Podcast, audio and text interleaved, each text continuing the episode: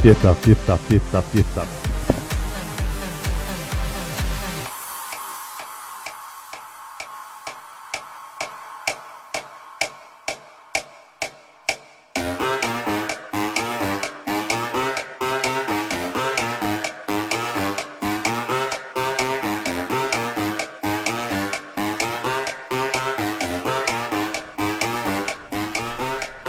Sí, y acá estamos, queridos amigos, nuevamente con eso. Un tema. Hoy arrancamos de manera diferente. Renata se me caga de risa en la cara. Ya, pasa, ojalá se te caiga el mate en la consola.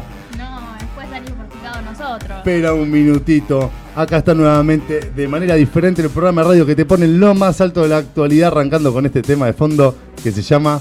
Escucha el nombre. Tararara, darara, darara, Te da ganas de cantarlo. Te da ganas de cantarlo. Y acá estamos con toda la actualidad, entrevistas especiales, la última novedad del deporte, efemérides importantes, música y mucho más. El día de hoy tendremos a, y bajo un poquito de volumen nomás, tenemos a Cari Benito Coacha en programación neurolingüística con el segundo episodio de construcción del árbol constelar. Gustavo hablando de Sub-20, Esteban Arados con Espiando la Urna, Diego Bravo, experto analizador y crítico de cines. Ah, Hugo y Avi. Abril yo voy a estar leyendo las redes sociales. Abrimos el programa Pum para arriba. Obviamente. ¿Cómo estás? ya hay comentarios, ya hay de todo. Hola. por suerte. Abril y Tomás y productora del programa, ¿todo bien? Todo bien. Perfecto. Gustavo, hoy va a contar dos chistes. No, tengo. Yo eh, me los contaste, algo me adelantaste. Una, una anécdota de, joven, de, adolescente.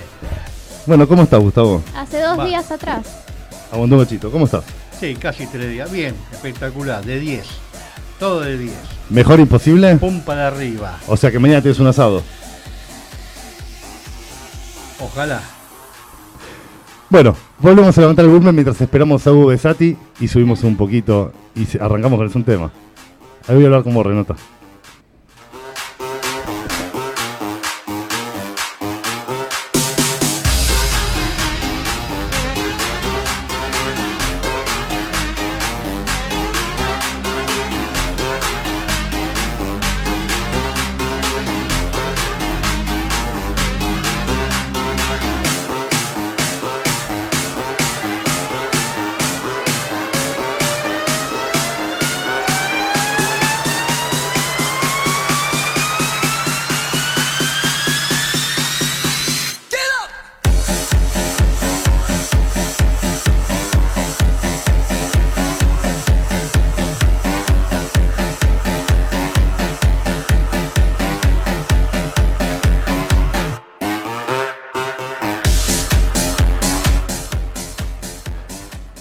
Ah, ¿me lo bajas de ahí entonces? No, déjame lo controlo acá. Y acá estamos, gente. Le dejamos este tema para que arranquen. O sea, está muy para los que recién salen del boliche. Está para Renata, que no sé qué hizo ayer a la noche. Nuestra operadora. Vos descansaste, Gustavo. Sí. Yo descansé. Renata. Descanso. Hoy tiene cara de descansada, muy diferente al de hace dos fines de semana. Descansé y vi el partido del campeón. El partido del campeón. Ahí estamos esperando a Avi, queridos amigos. Ya Hugo Besati está llegando. ¿Llega en helicóptero? ¿O viene gateando? Acordate que podés participar en todas nuestras redes sociales, pero canalicemos en YouTube. A veces los volvemos locos con Twitter, Instagram, YouTube, Twitch. No sé, menos TikTok, todas. Pero nos podés ver y participar en nuestro canal de YouTube de Es un tema. ¿Qué, qué pasa? ¿Qué me marcas? ¿No estoy transmitiendo? Habla, Renata, me hace señas. No, el idioma inclusivo. ¿Eh? No, no estamos transmitiendo por Facebook. No, me peleé con Facebook. Me aplica copyright y, y no va. Señor, estamos, estamos al aire, Hugo Sati, por favor? ¿Cómo le va? Ya estamos al aire. Ya estamos al aire. No me bajes a mí el volumen del tema, lo manejo yo, por favor. Gracias. Ponete los auriculares, mirá con el tema que arrancamos. Perdón, perdón. Después nos corres con el tiempo que no alcanza. Ya hicimos la presentación. El profesor Ponete los auriculares, mira. los auriculares. Con esto arrancamos, estamos en aire, ¿eh? La gente te está escuchando. ¿Cómo estás, Hugo? Estoy muy bien, muchísimas gracias. ¿Ustedes cómo están? Bien, abrimos un cachito, van, abrimos en horario programa y avisamos que te estábamos esperando. Me parece muy bien. Dijimos que venías gateando. Las grandes personalidades nos hacemos esperar. Perfecto. No encontraba lugar para dejar el helicóptero. No, claro, Bueno, tal cual. para que le contamos, Hugo, que hoy ya le contamos a nuestros oyentes y espectadores que hoy tenemos a Karina Benito, coach en programación neurolingüística, con el segundo episodio de Construcción del Árbol Constelar. Gustavo hablando del Sub-20, Esteban Arauz con Espiando la Urna y a Diego Bravo, experto analizador y crítico de cines. Y después dije, ah, y Hugo y Avi. Vuelve espiando la urna. Bueno, sí, a ver. Seamos. No somos apolíticos, somos apartidarios. ¿Cuántas hojas querés? Una, si vos te sabés todo. Ahí te, ahí está la grillo. Mentira. Ahí está, ¿Cómo viene? Muy bien. Bueno, ¿todo bien? Sí, todo bien. Hoy tengo que hacer un comentario muy especial, pero no lo voy a hacer ahora. Vamos a respetar el formato del programa. Perfecto, bueno, cortamos la música entonces, queridos amigos. Arrancamos, te digo, que pum para arriba, ¿eh? Para que la gente levante un poquito el ánimo. Levante el ánimo en esta Argentina. Lo necesitamos. Eh, Agitada, nos pone a prueba. Nos pone a prueba. Bueno, queridos amigos, para hoy 18 de mínima, 25 de máxima. Mañana parcialmente nublado, 90% probabilidades de lluvias. 15 de mínima, 26 de máxima. El lunes 10 de mínima, baja un poquito la temperatura. Ya pasamos a 18 de máxima. Para el martes un gradito menos todavía, 9 de mínima, 17 de máxima. El miércoles un grado menos todavía, 7 de mínima, 17 de máxima. Y el jueves vuelve a levantar para el viernes terminar en 9 de mínima y 19 de máxima. Recuerden que el único día de lluvia, mañana. Mañana, el domingo. Si tenés una asado, una cagada. Pero bueno, puede pasar. Puede pasar. No me grites más, eh, Renata. Y deja de festejar el frío. Y vos dejá de toser tan seguido el micrófono. Me perforaste el oído. Disculpame, Juan. No, todo bien. Por ahí son mis últimos programas. Te quiero un para. No. Yerba mala nunca muere. En el nombre del Padre, del El Hijo Hijo del Espíritu Santo. Bueno, ahora, ahora que dijiste, Oh. ahora que dijiste yerba, me acordé de Yerba No Hay, donde estuve el miércoles pasado. Bueno, después, no, te voy a hablar con vos hablando de yerba, porque nos escribió el doctor Querrico Faso. ¿Y qué dijo? Quiere una sección en donde prometió ser legal, interesante, Sí. legal, Legal. in- interesante Sí. y que bueno, y que va a evitar la parte de los chascarrillos que yo no la voy a poder evitar. Él que la evite, que evite lo que quiera. Bueno, ¿y de qué va a hablar? Qué rico, el doctor Querrico Faso, ¿de qué va a hablar? está muy bien. Del reprocam, de todo. mirá. De- Bueno. del- lo, quiere, lo quiere abordar del lado terapéutico, psicoanalítico. Bueno, y nos demás. ponemos en contacto. Estoy abierto a todas las posibilidades. No, pero necesitábamos tu aprobación. O sea, Bueno, sí, para después no me digas, che, salió a hablar de marihuana. Sí, sí, doctor Faso. No, te digo que estuve en el programa de María Tomaselli hablando sobre las preocupaciones sexuales y de los adolescentes y alto programón, ¿eh? Salió muy bien, estuvo muy lindo y además eh, mucha, muchos, este, hubo muchos oyentes. Por supuesto, este, saludé a todos mis amigos de, de Es un tema y bueno, estuve ahí en nombre de, de nuestro programa. Perfecto. qué, mala represent- rep- qué mala representación tuvieron, pero ¿qué van a hacer? No hay otra. O sea, estuviste en un programa hablando de sexo implícito, representándonos. ¿Cómo implícito? No sé. Las preocupaciones, ¿qué quiere decir sexo implícito? Las preocupaciones, ¿Te tengo que decir? las, no, no, las preocupaciones, este, eh, si lo decís ya deja de ser implícito y pasa a ser explícito. Explícito, claro. Las preocupaciones este, de los adolescentes, sobre todo en, en, en materia de, pero no en la parte higiénica del sexo, sino en las cuestiones de identidad de género y todas estas cosas que son muy, preo- que los adolescentes les preocupa mucho, les inquieta mucho y bueno, cómo se posiciona el adulto que no es experto en el tema, pero que tiene que dar respuestas porque es un referente, cómo se no pasa solo en los coles, pasa también en la universidad. Este tipo de temas sale y es muy interesante, uno aprende también. No, no, bueno, ahora diciéndolo así, la verdad que es muy interesante. Es muy verdad. interesante. Aparte pone en duda a la, a la gente, los chicos, ¿no? Eh, Eh, bueno, María es muy desafiante, ya la conocemos y este ella me quiere llevar por el terreno este por el terreno este espinoso que le gusta, pero después eh, más o menos la puedo remar un poco. Pero siempre quedan preguntas y siempre hay una promesa de que voy a volver. Ya fui dos veces y este y bueno quedan temas quedan temas es muy interesante empieza medio en broma como como acá Pero después se pone lindo porque se pone serio y se pone... Es que creo que la mejor manera de tratar un tema es cuando es tiene una parte de broma, la Por parte supuesto. la parte lógica, la analítica, la teórica también. Bueno, Hugo, pará, porque en breve tenemos a Cari Benito, que Sí. ya está ahí pendiente. Eh, efemérides. Arranquemos. Día del Trabajador, Día del Trabajador. El a primero de mayo. No voy a decir mucho. para el 29. Usted ya se... El 29 tenemos eh, Día de los ñoquis. Para mí son efemérides. Esta noche voy a ir a comer ñoquis a la ¿Viste? casa de mis amigos. Y después, Gustavo, me dijiste el día Día del animal. Perfecto. Ah, eso es muy importante. Un saludo a toda la familia. Un saludo, no, a nuestros compañeros de ruta, que son nuestras mascotas, que son, es decir, no es que te da todo y no te pide nada, porque el, el otro día fui a comprar el alimento balanceado y casi tengo que dejar el auto. Pero este, uno lo hace con mucho cariño, solamente llegar y verlos, este, y verlos, eh, bueno, esa mirada que tienen, sobre todo los perros, esa mirada que tienen es inolvidable. O sea, te están diciendo te quiero con los ojos. Son la mejor compañía. Son la mejor Bueno, compañía. no Mucho querés- mejor que todos ustedes. No, perdón, no lo quise decir. Y, no, no, no. no, estoy- Y- además estoy esperando la- no, no. Y, y que vos también. Mucho menos Y que yo también, pero yo ya no me doy bolilla ni No, hablando en serio, no hay nada más leal que, que el perro. El gato es una cagada, pero el perro. Una cosa más, estoy esperando después de Cari, que ya debe estar para Sí, con- sí, en sí, las pero- gateras.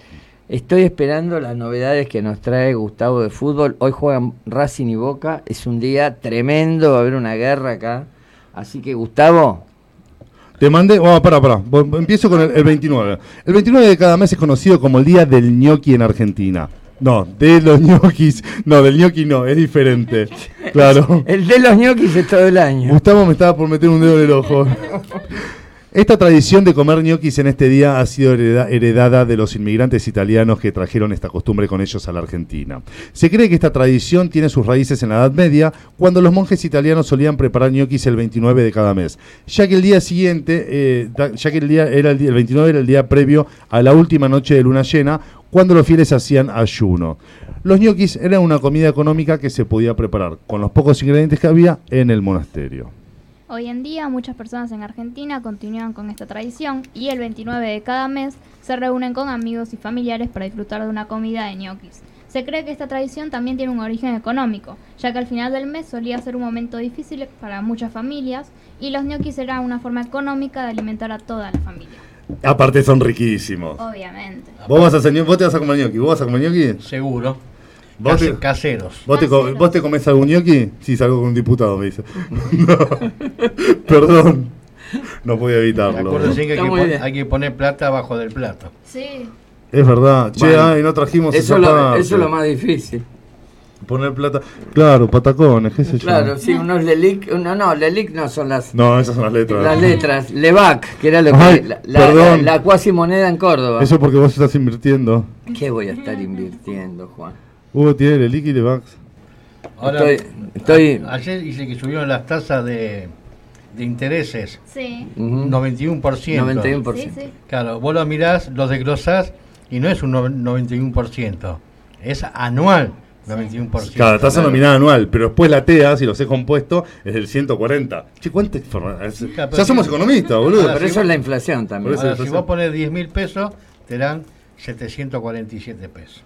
En un mes, ¿eh? Como te estás metiendo en un terreno, Gustavo. No, no ¿Te me gusta? gustan, los números me gustan, ¿eh? ¿Te Gustavo, gusta? se ve que está informado. Gustavo, Sí. conoce a todos los arbolitos de... claro. Compra acá, cambia allá. Compra la 10 y Ah, de la 12. Camina, ¿qué hace? ¿De qué trabaja Gustavo? Camina por Avenida Corrientes. Para cambio de moneda podés llamar al 116. bueno, vamos con. Vamos con Cari. Vamos con Cari. Hola, Cari. Buen día. ¿Cómo le va, señora Cari, en episodio 2? Pudimos cumplir el segundo episodio, en realidad llamamos por el tercero. ¿Cómo estás, Karina? Muy bien. ¿Ustedes cómo están? Bien, todo Muy bien, bien. Karina. Habla Gustavo. Bueno. Me alegro mucho. Hola, Cari. Hugo, ¿cómo estás? Hola, Huguito, ¿cómo estás? Bien, mi amor, ¿qué decís? Aquí Fal- estamos. Falta que te saludara Abril. Pensé que primero iba a saludar Juan. Eh, hola. No, yo la saludé al principio. Bueno, bueno. Hola, Cari. Hola, preciosa, ¿cómo estás? Muy bien. Me alegro mucho. Eh, la verdad que alargan el suspenso ustedes, ¿no?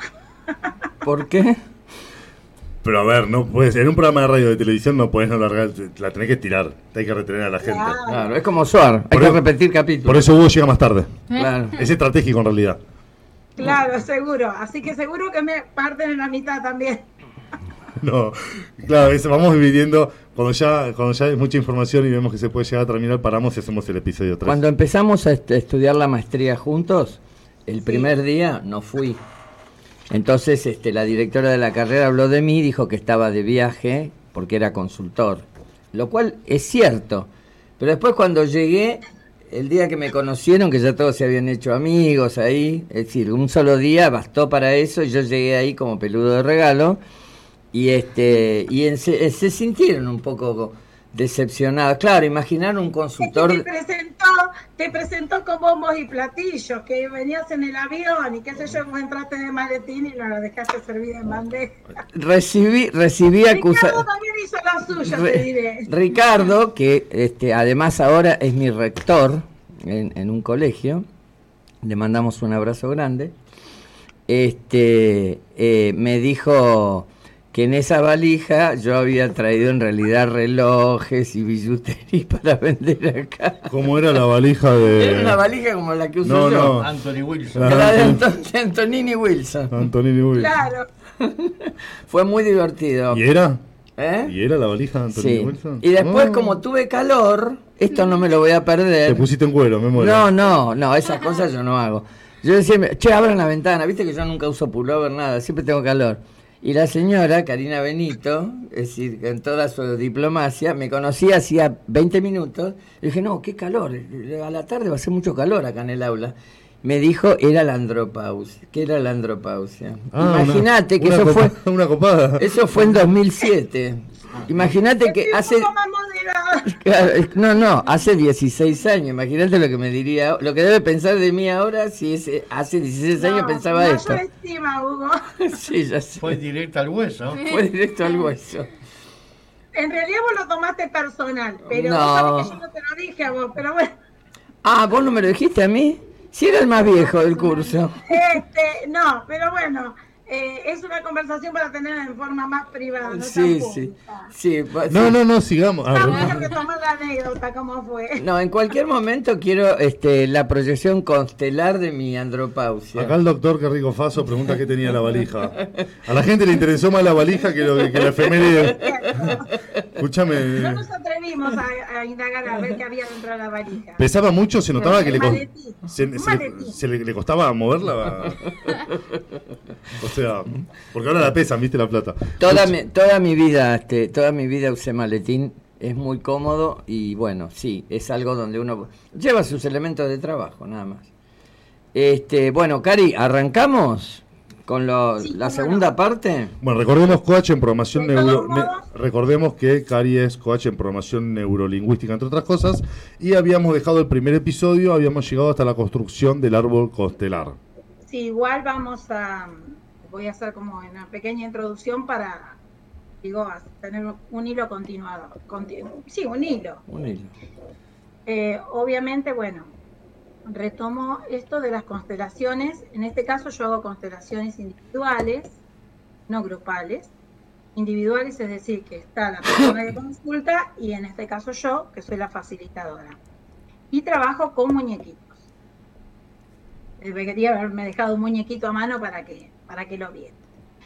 Entonces, podríamos decir que esto se divide en tres momentos. En el primer momento, que lleva aproximadamente una hora, se trabaja sobre el árbol familiar, la información que la persona trae, no hace falta ponerse a investigar, como envío en neuroemoción, que es una terapia que realizo. Esto es una técnica. Entonces, se trabaja sobre el árbol familiar, ¿m? Por ejemplo, la información que la gente tenga, ¿no? Acerca de sus padres, obviamente sus hermanos, sus padres, sus abuelos y en el caso de plano horizontal diríamos su pareja y por debajo los hijos. Entonces, ¿qué cosa se mira de ese árbol? El tipo de vínculo, el tipo de relaciones que aparecen entre estos miembros. Cuando yo señalé la semana pasada que usaba colores para identificar, por ejemplo, las relaciones disruptivas, las relaciones armoniosas, las relaciones de idas y vueltas, que usaba colores para que la persona le resultara más visual, Juan Carlos pensó que yo pintaba a los parientes. Yo los parientes los dejo ¡Ay, así. qué botona! No, no ¿Por qué? le pongo colores. No, se, se nota, se nota que te juntás con Hugo porque a Hugo, a Hugo le excita marcarme cuando yo hago pelotudeces. O, o hago una pregunta de color, viste, fuera de lugar. Le, le digo de color para no quedar mal. Eh, Cari, Entonces, tu, tu episodio terminó acá. Entonces, en, ese, en esa primera hora se trabaja sobre el árbol, sobre los vínculos, y la persona claramente es el momento donde empieza a expresar, por ejemplo, por qué entiende que un, un vínculo fue disruptivo o no fue armonioso. Entonces empieza justamente a hablar algunas anécdotas o, o a contar historias familiares. Por eso es un tiempo tan importante. Claro. Ahora. Bien, antes de pasar al, al segundo momento, diríamos, donde comienza la dinámica constelatoria, se debe definir con claridad el tema a constelar. Es decir, ¿por qué razón esta persona llegó a la consulta? Bien, ¿qué trae para trabajar? Un tema vincular, decir, el déficit que tiene en la relación con algún miembro de este árbol, o bien viene a, a constelar sobre una eh, emoción o sobre una situación conflicto. Algo que le resulta nocivo, por ejemplo, alguien que quizá es tabaquista o es adicto a alguna sustancia en particular, o que tiene alguna, alguna problemática con el dinero o con las relaciones en el trabajo, cualquier cosa, cosa que se te pueda ocurrir puede llegar a constelarse. El- la, técnica esta que yo aprendí se trabaja no solamente con vínculos, sino también con relaciones, eh, diríamos, con, con todo lo que tiene que estar, todo con lo que está relacionado con emociones, se dice, ¿no? Pero significa todas esas cuestiones, todas esas cuestiones que a la persona le resulten nocivas, o que en un momento de su vida dice, yo no quiero más de esto, o esto me está arruinando la vida. ¿Entiende? Se entiende, Cari, discúlpame, Juan te habla. Eh, bueno, el momento que identificamos eh, la relación, a ver, madre, eh, hijo, padre, padre, hijo, ¿no? Digo hijo, padre, pues suponete que estás tratando al hijo. Eh, hijo, padre. Y hacemos eh, la línea negra, no sé, una mala relación, no sé cómo cada color indicar algo, como dijiste vos. ¿Qué se hace en este tipo de terapia? Primero, primero, eh, cuando diríamos, vos trazás, eh, digamos, con colores o simplemente con líneas, lo primero que ocurre es que la persona en ese momento se da cuenta cómo se repiten ciertos patrones. Por ejemplo, ahí puede darse cuenta que quizás pa- su propio padre tuvo una relación así, muy conflictuada también con su propio padre. Su abuelo, a su vez, con su propio padre. Entonces, se empieza a ver un patrón repetido. ¿Se entiende? Cuando vos trabajás en una constelación, trabajás de una cosa por vez. No es como bioneuroemoción, trabajás una sola cosa por vez. Quiere decir entonces que si esta persona eh, suponte que viene a trabajar el vínculo con su padre, ese es el tema a Sí. constelar, puede darse cuenta, primero, en este trabajo previo, que hay un patrón. Es decir, que hay una forma de funcionar en esa, en esa digamos, dinámica familiar. Hay una forma de funcionar, una forma que se ha integrado, una forma que se ha asumido como funcional cuando no lo es. Bueno, el mecanismo que inconscientemente utilizamos para sobrevivir. Eso que aprendimos y que como lo aprendimos de ese modo de las personas que más amamos, eh, consideramos que es natural, que es la forma que hay que andar por la vida. Por eso digo, a ver, si yo esto te lo pongo en, en otros términos, un niño que es abusado en su intimidad, ¿no? O abusado de otras formas, con maltrato físico, por ejemplo, desde temprana edad, lo asume como natural. O sea, hasta que no entra a una edad, diríamos, donde él pueda recapacitar, reflexionar acerca de esto, el niño lo toma como algo que es así, así es como un padre o una madre trata a un niño, porque a su vez ese padre es lo que aprendió. Y entonces se transmite de generación a generación. Cuando yo digo no evoluciono lo emocional, ¿no? Evoluciono biológicamente en las etapas, pero paso de la niñez a la adolescencia, a la adultez, al adulto maduro, bueno, y así sigo progresando. Pero puede ocurrir que mi aparato emocional se quedó en la infancia, entonces sigo funcionando de alguna manera victimizándome de ciertas situaciones porque me quedé como un niño herido, no logro avanzar. Es decir, sigo pensando que esto que me pasó, sigo mirando para atrás, ¿no? Esto, esto que me faltó, esta carencia que tuve, acá se pone en juego claramente uno de los de las leyes o los órdenes del amor que se trabaja en las constelaciones que tiene que ver eh, con esto de la compensación, del dar y el recibir. Y entonces yo me quedo con, con que me faltó, me faltó esto. Y entonces todas las relaciones que construya siempre van a ser de carencia. Porque como no recibí, siempre estoy esperando que alguien más me dé eso que yo no recibo. Claro. Pero en realidad, si yo evoluciono emocionalmente, a ver, puedo darme cuenta que no recibo. Pero también puedo papacharme a mí misma y decir, bueno, soy un adulto, ya sé lo que no tuve, pero yo puedo construir algo nuevo a partir de ahora. ¿Se entiende? Eso lo logro si puedo evolucionar y no quedarme siempre en ese niño. Eh, Cari, te hago dos, dos preguntas, pues estuve anotando lo que ibas diciendo. Bueno, primero una idea. Eh, el patrón repetido es muy digamos, es muy frecuente, es decir, la, la tendencia a continuar es siempre... Es impresionante, es impresionante. Mirá que hace mucho tiempo que yo vengo haciendo bioneuroemoción especialmente, así que si ustedes quieren otros encuentros puedo abundar en bioneuroemoción, que es biodescodificación. Sí. Es impresionante, impresionante. Yo siempre digo, bueno, tenemos muchísima información en el inconsciente. Cuando vos empezás, diríamos, a trabajar, empezás de alguna manera a sacar esta información que está en el inconsciente y a ponerla sobre la mesa. Entonces, empezás a verla, diríamos, a tomar conciencia que todo eso estaba ahí, habitaba en vos, y de repente la tenés enfrente tuyo. ¿Cómo no me daba cuenta? Claro. ¿Cómo no me daba cuenta?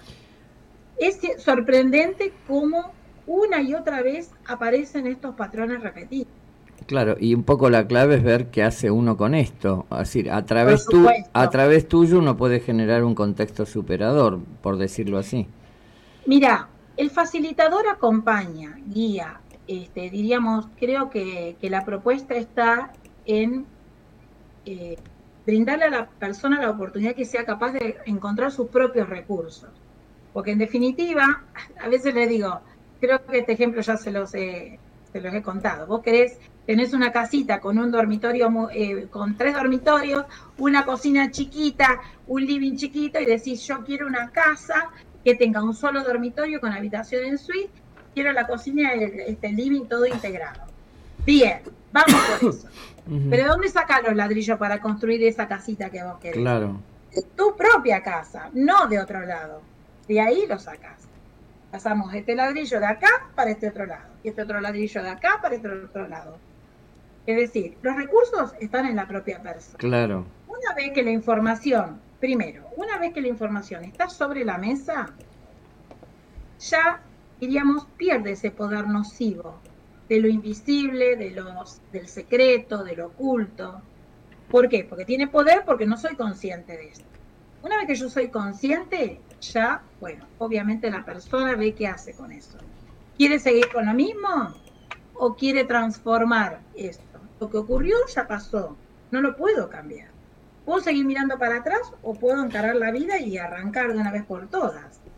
Pero claramente eso es un camino en el que el facilitador acompaña, pero no hay recetas para la vida, ¿viste? Y si no hubiera, lo que aplica para uno no aplica para otro.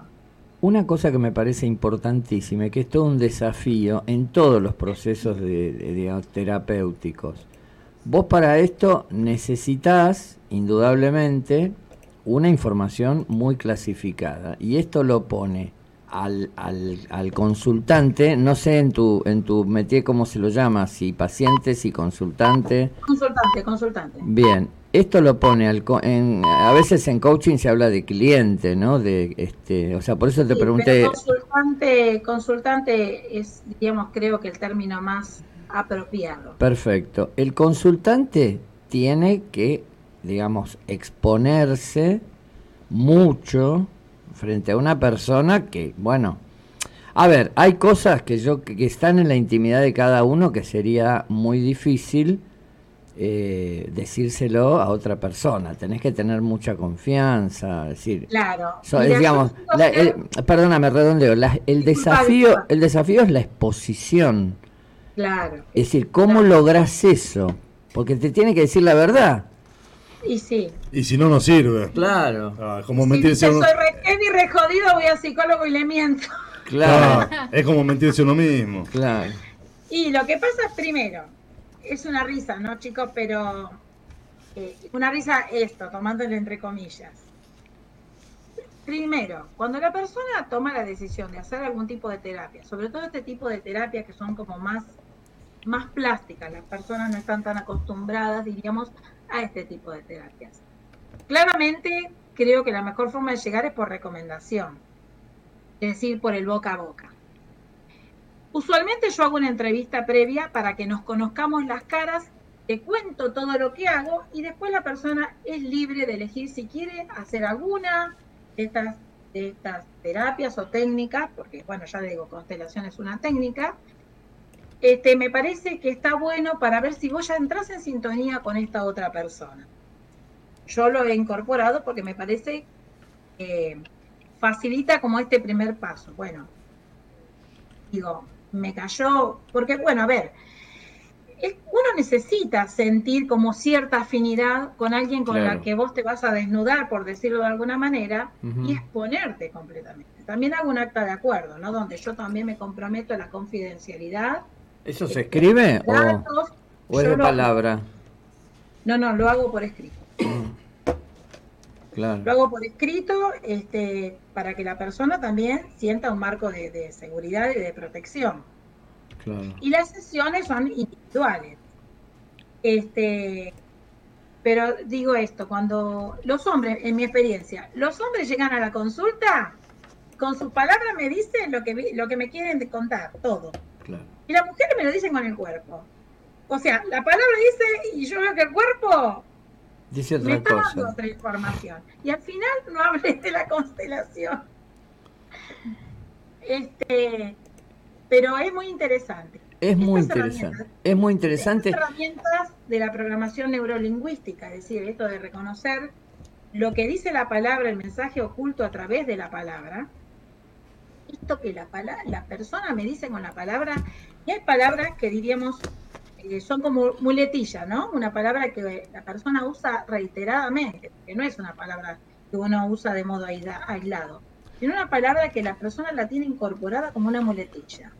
Cari, nos Entonces, queda, disculpe, utiliza- así así lo van cerrando y no, no, Sí. queda, no queda abierto y de última episodio 3. No, no, que el, vamos tiempo, a el, tiempo es esto, tirano, es- el tiempo es tirano y ya nos pasamos. Así que... si No, pero podemos- esto lo vamos a seguir un poco más adelante porque deja muchos títulos. No digo el sábado que viene, pero sí un poco más adelante. Así de paso leo los mensajes que mandan por... Sí, eso es Eh, importante que ella le vayan preguntando y después seguiremos porque esto es como un proceso y además es muy es realmente muy interesante y de muchas facetas. Perfecto. Mensajes. Mensaje, no, gracias, gracias, gracias, pusieron, gracias Carolina, me viene joya el concepto, excelente cuestión Hugo, y bueno, hasta ahí llegamos, Hasta ahí llegamos. hasta ahí llegamos. Bueno, primera parte entonces, el árbol, Sí. los vínculos y el tema constelar. Sí. Segunda parte, empezamos a trabajar con la dinámica, donde se usa un espacio que es el campo constelatorio, donde vamos a ubicar los muñecos. Hay una caja que se encuentra, diríamos, los muñequitos clasificados jerárquicamente, abuelos, padres, hijos y nietos, abuelas, madres, hijas y nietas. El constelador los va a mirar y en primer lugar va a elegir un representante para su propia persona. Es decir, uno como yo como facilitadora le digo cuál es el orden que aparecen los muñequitos Y ella primero pone las manos sobre el campo constelatorio, una forma, diríamos, de concentrarse en lo que va a hacer en esta dinámica. Yo suelo bajar mucho el ritmo como para entrar en rapport. Rapport se llama a esta, digamos, técnica en la que vos ayudás a que la persona baje, diríamos, su nivel de ansiedad, porque actualmente las personas se encuentran ansiosas una situación desconocida, entonces con mi eh, forma de hablar, mi ritmo, mi respiración, ayuda a que también la persona se vaya aquietando. Y entonces, se concentra en este campo concentratorio y elige de esa caja un muñeco que lo va a representar. Es decir, que por unos instantes lo va a sostener y por un instante ese muñequito va a ser su propia persona. Perfecto, Cari, no, pero esa explicación para la próxima pues más larga, nos quedaba un minuto nada más, ya lo pasamos tres. Y mil perdones, Y mil perdones, además. pero tenemos otra gente también que va a salir y que están con Sí. horarios. Por eso Bueno, un minuto Sigo nada más. Va- con eso, sigo con eso. La próxima. Dale, y Por además, favor. sí, nos quedamos en el concepto del representante y de los muñecos. Y la Después, jerarquía. exacto. Y después vamos a, a, a partir de ahí retomamos, combinamos entre nosotros cuando seguimos, porque da para mucho más. ¿Dónde te Sí. ubicamos en tu, en tu eh, profesionalmente? Co-crear contigo. Todo junto. Co-crear contigo en Instagram. Bueno, esto quedó como una, es decir, esto quedó como una columna, es decir, que va a tener una continuidad, porque es muy interesante y además la gente le interesa, es así. Sí, es interesante. Es muy interesante, además lo explicás muy bien, esto yo ya lo sabía.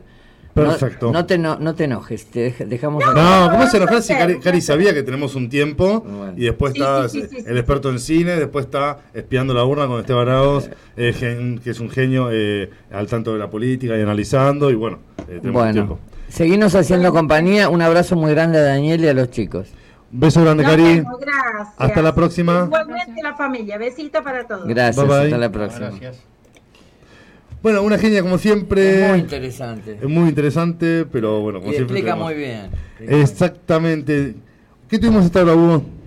Así le contamos a los oyentes. Y hasta ahora tuvimos, este, eh, sobre- bueno, tuvimos a Karina, que nos está hablando. La de- efeméride, la efeméride con el- Tuvimos la efeméride, que la comentamos efeméride- medio en broma. Tuvimos la espera. No, pero fue la efeméride, a ver. Claro. ¿Qué? Medio broma con fecha. Medio del animal y todo eso. El El día del del animal. trabajo no hablamos nada. No, eso- Se hace, pero se habla mucho de eso. No, no, pero una breve reseña. El día Vamos del a una trabajador. breve reseña. Yo estoy, yo estoy- perdóname, yo estoy esperando a Gustavo. Habla rápido de esto que se, a se conmemora, se conmemora en Argentina el primero de mayo, la primera vez que se celebró el país fue en 1890 por militantes y trabajadores anarquistas. En mayo de 1901 se creó la Federación Obrera Argentina, FOA, que agrupaba la mayoría de los gremios del país, lo que marcó la, concreción de la idea de una central única de trabajadores. Esto nacionalmente, internacionalmente, el primero de mayo se, se instituyó como el Día Internacional del Trabajador en conmemoración a la sangrienta represión que sufrieron los obreros de la fábrica McCormick durante varios días de abril de mayo de 1886 en la ciudad de Chicago. En esa época la jornada del trabajador estadounidense podía extenderse hasta 18 horas. En resumen, la historia del Día del Trabajador en Argentina está ligada a la lucha de los trabajadores y sindicatos por la reivindicación de sus derechos laborales en consonancia a la conmemoración internacional que surgió a raíz de los acontecimientos de Chicago en 1886. Vamos un minutito un tema musical y volvemos con Gustavo. Excelente.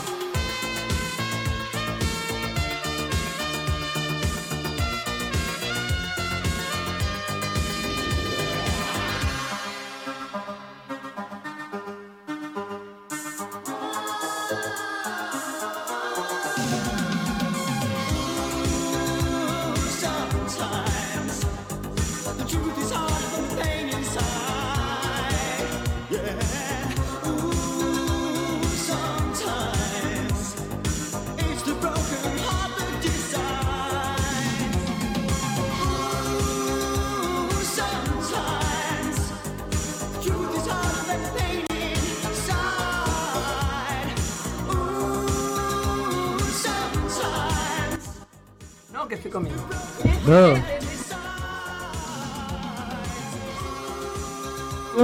Con este tema musical. En Spotify. Con este tema musical. No, decilo por favor. ¿Dónde nos pueden seguir? En Spotify. En Spotify. En Spotify.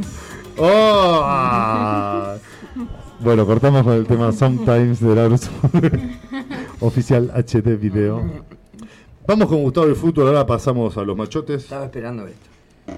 Bueno, eh, eh, el tema de hoy es el del, del Mundial Sub-20 que se va a jugar en Argentina, que recién lo confirmaron la semana pasada y acá se lo dijo hace tres programas atrás. Lo dijiste hace tres programas, sí, la controversia de que podía ser, era en, en Indonesia, ¿verdad? Que era en Indonesia, se lo sacaron por temas políticos, entre comillas. Ponele. Y este, bueno, y las cuatro sedes van a ser el Estadio Único de La Plata, el Estadio Madre de Ciudad de Santiago del Estero, el Estadio Bicentenario de San Juan y el Estadio Malvinas en Mendoza. Pará, pará, que no se podía llamar Malvinas. Claro, eh, decían que de la FIFA había mandado una nota que decía por temas políticos no se podía llamar las Malvinas. Mirá vos. Entonces se iba a llamar Estadio de Mendoza. Ah. Y después de la semana la FIFA mandó otro mensaje que ellos no habían mandado ningún mensaje que saquen el nombre de Malvinas Argentina. Fue una fake O news. sea, sí, desmintiendo lo sucedido. Exactamente. Después, bueno, el grupo de Argentina quedó conformado. Argentina, Uzbekistán, Guatemala y Nueva Zelanda. Oh. Perdón que me ría. Uzbekistán. O sea, pará, pará. De repente nos toca hacer. Que está genial, ¿eh? Yo estoy re contento. Eh, esto me parece buenísimo. ¿No? Porque, eh, Hugo, Gustavo, cuando hablamos de fútbol hay que hablar así. Claro. ¿No? No, tal cual. Es así. Y se Pero, así. Uzbekistán. ni- este, ¿Quién lo conoce? Claro. Claro. Pará, salimos campeones mundial de vuelta. No, esa es la zona. Después nos toca con alguna. ¿Qué zona? No.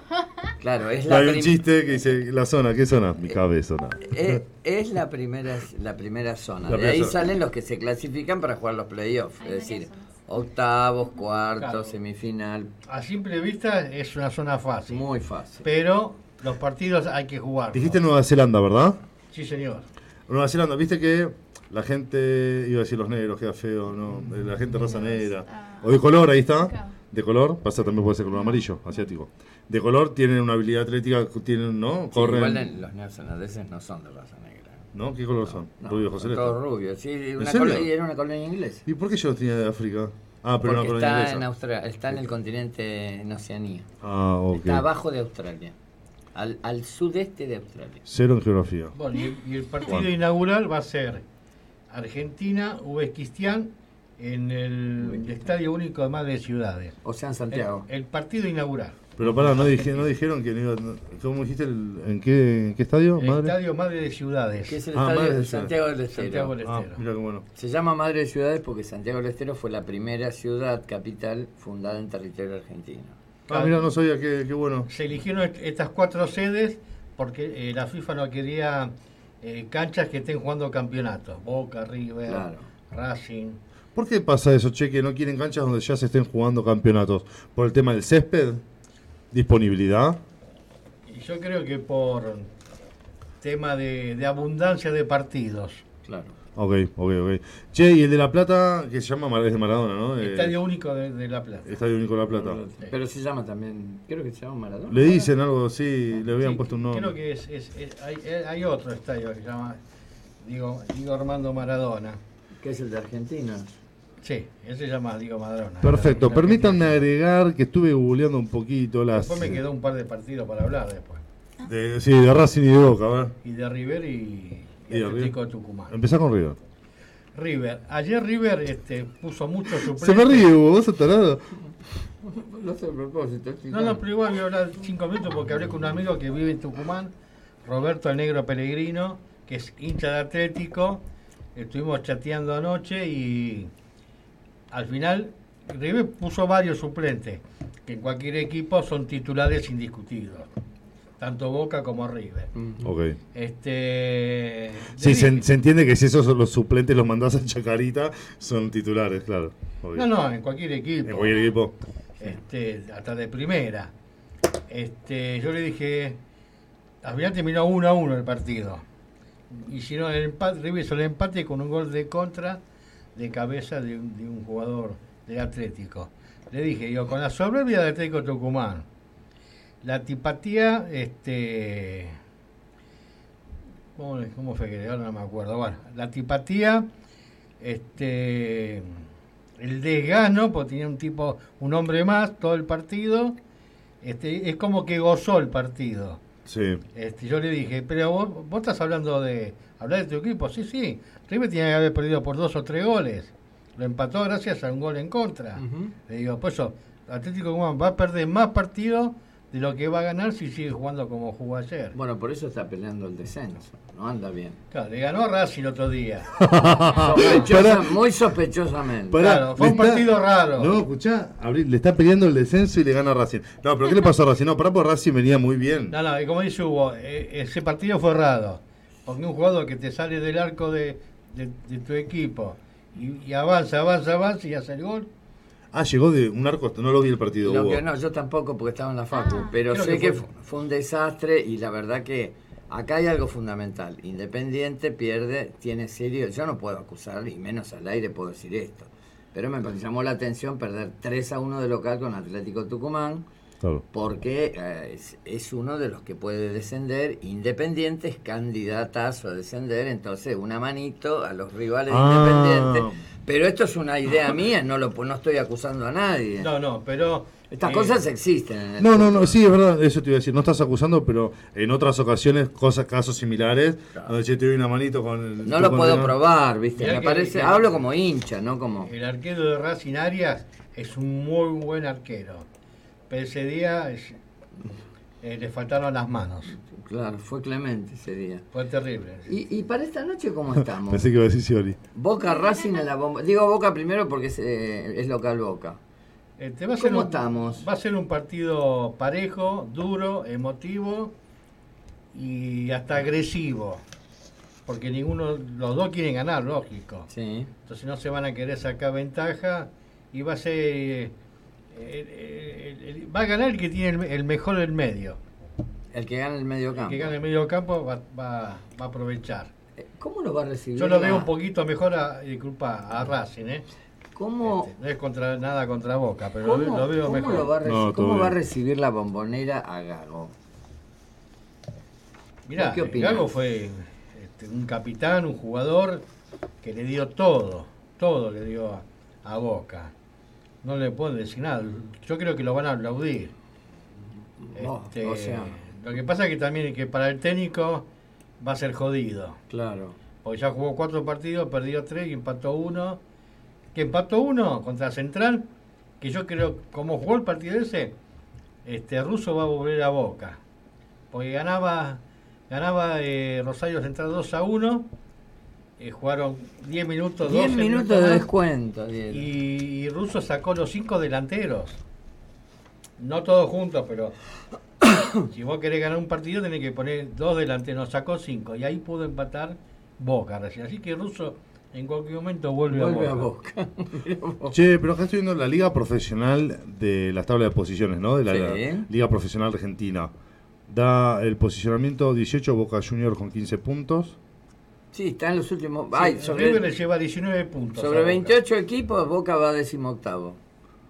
Ah, malísimo. Pero ojo, ojo Pero es una tiene- muy mala campaña. Ahora, Ah, ahora mirá si Boca sale último, se va al descenso. ¿eh? No, pero eso sí que no va a pasar. No, vos decís. No, no va a pasar. como están jugando, porque se van dos pro promedio y uno último. No importa que tenga promedio alto, el último. Claro, en este momento el último es Unión. Y el penúltimo Independiente. Mirá. A dos puntos. O sea, está muy en el Che, límite. equipos grandes que están ahí, ¿eh? Y bueno, en Independiente hubo un desmanejo, por no decir otra cosa, una corrupción atómica.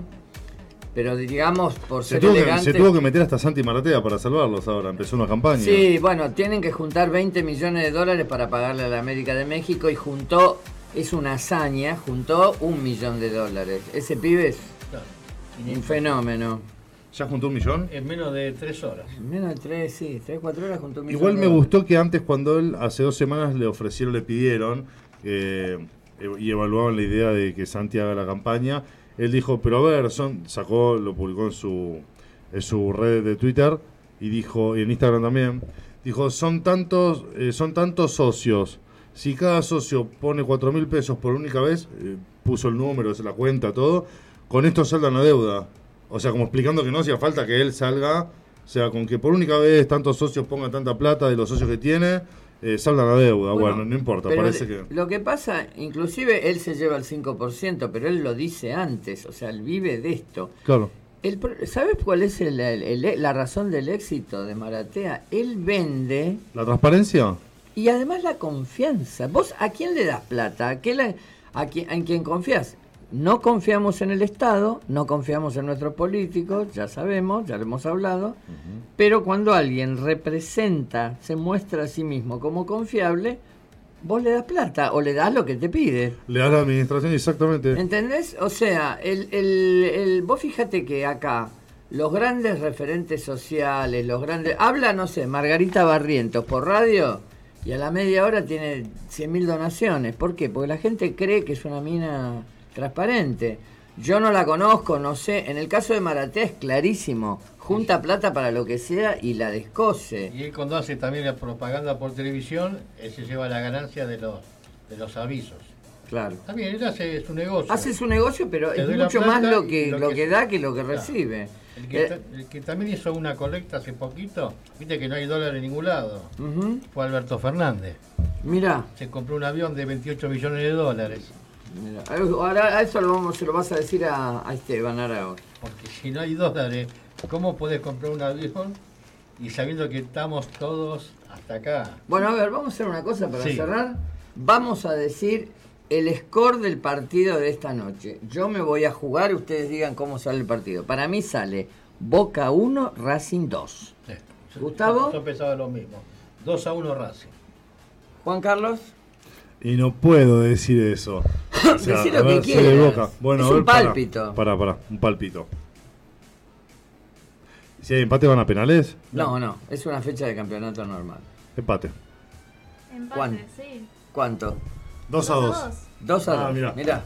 Bueno, Dos a dos. No, pero sí, eh, te iba a decir, me daba el palpito que para mí perdíamos, te lo iba a decir, eh, pero para mí un 2 a 2. No creo que les ganemos, pero creo que un 2 a 2 Pero como decís vos, es un partido trabado. Puede ser un empate.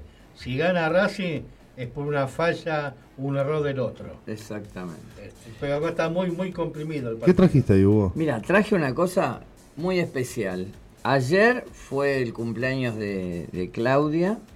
Todos nuestros oyentes, Claudia espectadores la, reco- la recuerdan porque... ¡Feliz cumple para Clau! Y vos fijate lo que hizo. Le, pro- los chocolates. le prometí... No, tenemos que hacer un exterior en el kiosco. Le prometí, le prometí que este, iba a leer, porque ¿saben lo que hizo?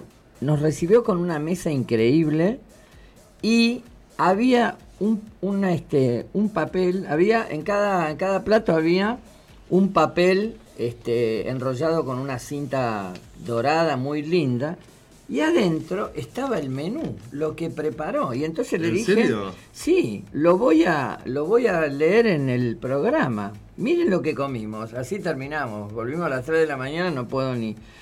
De entrada hizo, y además lo hizo todo ella, de entrada, canapés de atún y mayonesa o de queso y mayonesa de elección.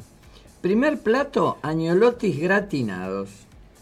Segundo plato, papas arrolladas con pollo a la miel. Tercer plato, o plato fuerte, como lo denominó ella, arrollado de cerdo con panceta y ciruelas acompañado con rúcula, tarta de verdura y queso, milanesa con papas, menú infantil porque estaba su nieta. Está muy completo. Postre, mousse de café con merenguitos y café a discreción. ¿Quedó algo? Gracias por acompañarme en vivo. Bueno, dice acá cuántos cumplió, pero no lo vamos a decir. Cumplió años, feliz cumple, no importa cuánto. Es un número redondo. Uno, yo a lo, a lo que la conozco Claudia se siente joven, por ende, uno tiene la edad que se siente. Así Obviamente, que- la del documento marca, ¿no? Una Así fecha. que impresionante el menú, cinco platos y postre. Una cosa, y, y además que te lo, te lo traía escrito. ¿Sobró algo? Eh, ¿Alguna ¿La cosita? torta trajiste algo? No. No, la torta fue un regalo de su nuera y era tan rica que no quedó, no quedaron ni las migas. Un éxito entonces. Un éxito y la pasamos espectacular y hablamos del programa, por supuesto. Muy bien, críticas constructivas como siempre. No, no, hablamos de que la extrañamos en el programa y ella no puede venir ahora, pero siempre... Está con su emprendimiento full. Y además eh, se, se sigue sintiendo parte del equipo porque además es parte del equipo y nos le dio muchísimo al programa. Nunca dejó de serlo. Así es. Bueno, queridos amigos, con este tema de fondo, ¿de qué podemos hablar? De la amistad. Hablemos de la amistad. Seis minutos con este tema de fondo. Mirá, Me, me siguen poniendo temas de cierto sesgo. Spotty. En Spot. Seguime en Spotty. Está todo en Spotify esto. Es, Bueno. es sábado, es sábado. Se arriman los 25 grados. Descontracturamos un poco. Renata más enseña, porque cambiamos el formato, Spotty. El Spotty de Hugo, de Uy. Uy, Uy, Uy te dice seguime en Spotty. Y poner, poneme Time War de Erasmus. van a- el Inari nos va a denunciar por estas cosas. Y le subimos un poco de volumen para que. La amistad, la amistad. ¿No sabes lo que es la amistad? Yo en Facebook tengo 5.000 amigos. Ay, no entendía nada. Esos no son amigos. Yo, esos son amigos en serio, seguramente. No, sí. Los amigos se cuentan con los dedos de una mano. Sobra. Yo me tengo a mí. Hugo, Hugo tiene su. No, yo lo único que tengo es el chat GPT. El robotito igual que yo, no tengo otros amigos. No, ese es tu clon. No tengo otros amigos. Ese es tu clon. Invité, y siempre invito y nadie me acepta la invitación. Mira, inteligencia artificial. Yo estoy esperando, un día voy a jugar al fútbol con vos para que te cortes adelante mío a ver si hay No, sangre ahí. no, Juan. Qué no, No feo. podés hacer eso. Son un tipo joven, no podés aprovechar. Nah, sí vos jugás, la Sí, moda. bueno, sí, sí, sí, pero si me tirás un trancazo. Esto, esto, esto se escucha en la cabeza de Hugo cuando empieza un partido, mirá. Escucha, escucha. Así. Hugo va a la guerra. The war. ¿Cómo se dice juego en inglés? Play. Game, bueno, game. No, play es, play es jugar, es un verbo. De jugar. Demos clase de inglés. Vos hablas No, inglés. yo no sé nada de Soccer inglés. es fútbol. Fútbol. Fútbol. Yoga bonito. Uy, Spotty, yoga bonito. Bueno, vamos con este tema, dejamos un poquito este tema. Vamos a un pequeño espacio publicitario y volvemos con. Con Esteban Arauz.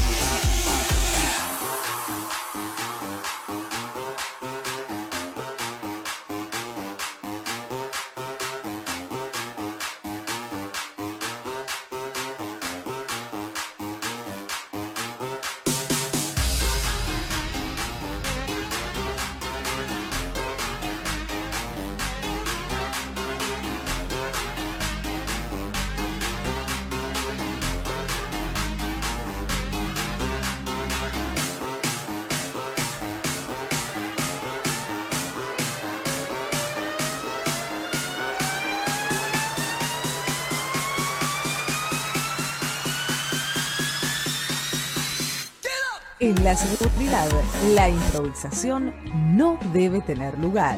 Es un aporte del proyecto Es un tema de Argentina. Apoya este programa la Asociación Argentina de Bomberos Voluntarios de General Lavalle, partido homónimo, Buenos Aires, Argentina. Del espacio publicitario. Extintores Fadesa para fuegos de clase A, AB, BC, ABC y AK. www.cautiosrl.com.ar Matafuegos Lugano SRL. Productos y servicios con certificaciones bajo norma IRAM 3517, segunda parte. Y DPS. Habilitación de la Secretaría de Política Ambiental. Habilitación del Gobierno de la Ciudad de Buenos Aires. Miembro de la Cámara Argentina de Seguridad. www.matafuegoslugano.com.ar Neumáticos Más. Venta de neumáticos y llantas. Todas las marcas tren delantero, alineación y balanceo. Neumáticos más en Mariano Acosta 1179, Parque Avellaneda, Ciudad Autónoma de Buenos Aires. Teléfono 4609-2460. Salón Unisex Marcelo. El lugar para tu bienestar capilar. Cortes, lavados, color, queratina, peinados, botox, alisados, baños de crema, planchitas. Salón Unisex Marcelo. En Peribebú 2008. 187 San Justo, teléfono 15 6177 7828. Hawk Security SRL, seguridad privada, seguridad física, análisis y elaboración de planes y planos de evacuación, auditorías, seguridad electrónica. Con Hawk Security, su problema de seguridad tiene solución. Contamos con certificación ISO 9001 y amplia trayectoria en el rubro. www.hawksecurity.com.ar Mail info arroba Teléfono 11 4639 4198. Hawk Security, empresa habilitada en Cava y provincia de Buenos Aires, 28 años en el mercado, avalan nuestra experiencia. Y acá volvimos, queridos amigos. Estamos nuevamente esperando al señor Esteban Araos. Esteban, ¿estás ahí? A ver. Se pone espeso el asunto, está Esteban. Bueno, ahora viene la parte política. Te voy a pedir, por favor, Hugo, que te ponga filtros. Gustavo, ojo con lo que decís. ¿Vos, Abril? Chan, chan, chan. No, vos podés decir lo que quieras, está mucho no. No, no, no digas lo que quieras. igual que vos. ¿Eh? Shh, no mandes al frente. Andaba al frente. No, en serio, ahora viene Espiando a la urna. espiando la urna con el señor Esteban Arados, experto analítico de la política. No, este soy yo, este uno. Ah, Ahora, ahora va a entrar. Ahí está. Admitir. Acá estamos, queridos amigos. Acá estamos, queridos amigos, con el señor Esteban Araos en Espiando la Urna. Esteban, ¿cómo estás? ¿Cómo estás, Juan? Un placer escucharte. ¿Cómo están? Igualmente, siempre un placer. Acá, antes, antes que empiece tu sección, le, le pedí por favor a Hugo y a Gustavo que po- se pongan filtros. Que tengan cuidado con lo que dicen. Hola, ¿me escuchan ahí? Sí, ver, buen día. ¿Cómo estás, Esteban? Qué gusto. Hugo, un placer enorme. ¿Cómo estás? Muy bien, gracias a Dios. Buen día, ¿Cómo- Esteban, Gustavo. ¿Cómo andás? estás? Un gusto enorme escucharlos. Qué Gracias. lindo volver. Igualmente, gracias. Bueno, ¿qué tenemos para hoy? Semanita. ¿Por dónde empezamos? ¿Por dónde empezar? La verdad. No sabemos si empezar por la realidad que vivimos el 99% de los argentinos o por ese- esa realidad paralela que vive ese 1% de la clase dirigencial. Podríamos empezar por la realidad que vivimos los argentinos de a pie, que es un dólar descontrolado, una situación económica de tinta irreversible, con un engrosamiento sustancial de los índices de desocupación y desempleo, con una inflación cada vez más alta, descontrolado, un tipo cambiario muy volátil, y también podemos empezar a tocar lo que son las internas en cuanto a las elecciones presidenciales que se van a dar este año Ujú. Que tenemos un poco agitado también el panorama, porque todo tiene que ver con todo en Argentina. Es un tema de Argentina, señores. Eh, vimos en las últimas horas una reunión, un cónclave que hubo entre la cúpula dirigencial que integra el PRO, en donde en apariencia sellaron distancias tanto Mauricio Macri como Horacio Rodríguez Larreta, con la participación, por supuesto, de Patricia Burrich, de María Eugenia Vidal, de los principales armadores del aparato del PRO. Por otro lado, vemos eh, el acto que los medios afines al gobierno, el aparato de propaganda del gobierno, calificó como una clase magistral, Magistral. en donde la única oradora fue la condenada, vicepresidenta de la Nación. Y yo creo que el eufemismo de decir que fue una clase magistral para una persona que tiene sobre sus espaldas una condena no estaría, no estaría siendo demasiado coherente. Sin embargo, eh, continúa puertas adentro del núcleo duro del kirchnerismo ese operativo clamor, en donde piden y exigen una candidatura de Cristina Fernández. Yo creo que obedece más a una cuestión, a un arrebato, a un manotazo de abogado que a una necesidad real de que sea candidata. Yo creo que eh, sabiendo que se baja Alberto Fernández de su reelección, un poco cediendo también a las presiones de los diversos sectores que integran el Frente Todos, eh, tienen como única alternativa de no ser tan catastrófica en la derrota, porque de hecho todas las encuestas, absolutamente todas, incluso las pagadas por el gobierno, dan eh, una derrota certera en las elecciones próximas al Frente Todos. El panorama está bastante convulsionado, hay dimes y diretes de ambos lados, acusaciones cruzadas, un ministro de Economía que no es economista, por ende tiene todos los problemas que pueden suscitarse en una economía dirigida por un abogado recibido a último momento, como es Sergio Massa. Digo, no, no, no sé qué, cuál es el rumbo certero de la Argentina en los próximos meses, lo que sí es preocupante. A ver, eh, no, pero ¿por Ah, qué- no, habla vos, habla vos, Per- Juan. Perdón, Hugo, perdón. Sí. Porque lo mío es cortito. ¿Por qué un abogado recibido a último momento? Ahí hay información que a mí me falta. Porque Sergio Massa es graduado en Derecho, habiendo aprobado cinco materias en un lapso de tres meses hace aproximadamente cinco años atrás. Ah, ok, ok. Ah, yo lo hacía con mucha más experiencia. No, la única experiencia que tiene Sergio Massa es en traicionar sus propios ideales. Oh, sí. A ver, Sí, eh, sí, es verdad. No, pasa lo siguiente. Digamos, él tuvo, digamos, eh, tuvo varios, eh, parejo Milei, digamos, o sea, este, hubo, él tuvo varias experiencias de gestión bastante exitosas. En su momento él manejó el ANSES junto con eh, este muchacho, a Diego eh, Bocio, que es un tipo mm, eh, que es un tipo, digamos, bastante bien formado, me parece a mí. Después, como intendente de Tigre, lo hizo crecer mucho al partido, aunque en realidad aprovechó a un genio que se llamaba Ricardo Ubieto, Ubieto. que Exacto. cuando uno va al puerto de frutos o va a pasear por el Tigre, que es bellísimo, la avenida que desemboca en la plazoleta central, en la estación de tren, se llama Avenida Ricardo Ubieto. Más Sí. aprovechó todo lo que había hecho Ubieto, que fue un tipo realmente brillante, y de- bueno, a los treinta y pico de años tuvo el lujo de ser jefe de gabinete, sucediendo precisamente a Alberto Fernández. O sea, ya durante el mandato de Cristina, a raíz de la crisis de la 125 del campo, este, Fernández eh, entra en una interna imposible de remontar, se va de jefe de gabinete y sorpresivamente eh, llaman eh, a Sergio Massa.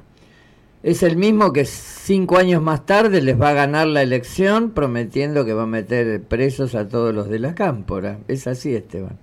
¿No? Es así, y, y también, bueno, podemos empezar, digamos, a desgranar un poco. Me tocó vivir, yo viví aproximadamente nueve años en la provincia de Buenos Aires y justamente viví el periodo en donde termina asumiendo Sergio Massa la intendencia cuando fallece Ricardo Ubieto. Sergio Massa en ese momento era el presidente del Consejo Deliberante de Tigre, Sí. era opositor a Ubieto, asume por decantación, no porque le corresponda, y continuó la tarea de ese vecinalismo férreo que ejerció Ubieto durante tantos años, Sí. que llevaba ya eh, un, un periodo de asentamiento, ya se habían eh, posicionado las principales obras, ya estaba en ejecución la remodelación total de lo que es la estación de trenes en Tigre. eh, digo, continuó con todo ese proceso que lo posicionó como uno de los intendentes, entre comillas, más exitosos Sí. en aquella gestión en el año 2007 aproximadamente. Recordemos que el, el origen político de Sergio Massa es la famosa UCD, Exacto. en donde compartió escudería con nada más ni nada menos que Amado dudo. Sí, sí, sí. Es de extracción liberal, Massa, es así. Provienen de esa extracción Sí, sí, sí. liberal, de esa pata liberal que encabezó al Sogaray en los años 90. Sí, sí, sí, sí. sí. que Que dio- viene de una rama liberal en lo eh, liberal en la práctica, porque para lo económico creo que viraron bastante, incluso eh, en, en las opiniones de los que fueron líderes de aquella de aquel de aquel partido político, ¿no? Luego tuvo eso que decía Hugo recién de enfrentarse al kirchnerismo, más específicamente a Cristina. Hay que recordar que Sergio Massa sufrió una especie de escruche, como se dice en la jerga delictiva, en donde infiltrados, agentes de seguridad y pertenecientes a las fuerzas de seguridad, entraron a la casa de Sergio Massa como una, como una, especie, una especie de amedrentamiento en Ujú. tiempos de Cristina, que es lo que llevó a la reacción conjunta de todo el arco político de aquel entonces, encabezado por la mujer de Sergio Massa, Malena Galmarini, que era la que juraba en los medios de comunicación una especie de venganza hacia Cristina. Sí. Bueno, igual ahí, como Scioli era el gobernador de la provincia de Buenos Aires, ahí nació la enemistad eterna entre los dos. No se pueden ver ni en fotografía. Exactamente. Sí, sí, comparten, digamos, igual comparten zona de influencia. Claro. Scioli con esa, con esa impronta de, ser más un, fetiche que otra cosa, porque creo que eh, a nivel político deja mucho que desear. Tenía zona de influencia en Villa Lañata, Villa Lañata pertenece al partido de Tigre, en donde Massa, bueno, claramente fue en su momento uno de los intendentes más fuertes, y también por la cantidad de habitantes que tiene el distrito, fue como una especie de, fortaleza para Sergio Massa en su momento. Claro. Escúchame, Esteban, y ¿cómo juega el... Voy a hacer la pregunta más obvia del mundo. ¿Cómo juega el factor Milei? El factor Milei tiene dos aristas. Primero, la que podemos palpitar, aquellos que tenemos la, la suerte de poder analizar el contexto político en el que se mueven, y otro, eh, para las personas que quizás no están tan empapadas en la realidad política, es el que te quiere mostrar el medio de comunicación con mayor influencia entre la gente. Eh, y acá hay algo muy cierto. El crecimiento de Javier Milei al principio de esta, de esta situación política que estamos viviendo hoy, que se dio a finales del año 2021, principio del año 2022, tenía como, como eje central a quién le sacaba votos Milei. Bien, en aquel entonces, quienes mayor cantidad de votos perdieron, por decirlo de alguna manera, que no fueron plasmados, en realidad son, a- suma- eh, son sumatorias de voluntades, era Juntos por el Cambio. Y hoy se está dando algo totalmente inverso. Le está sacando votos a la juventud que tuvo cierta simpatía con el Frente de Todos.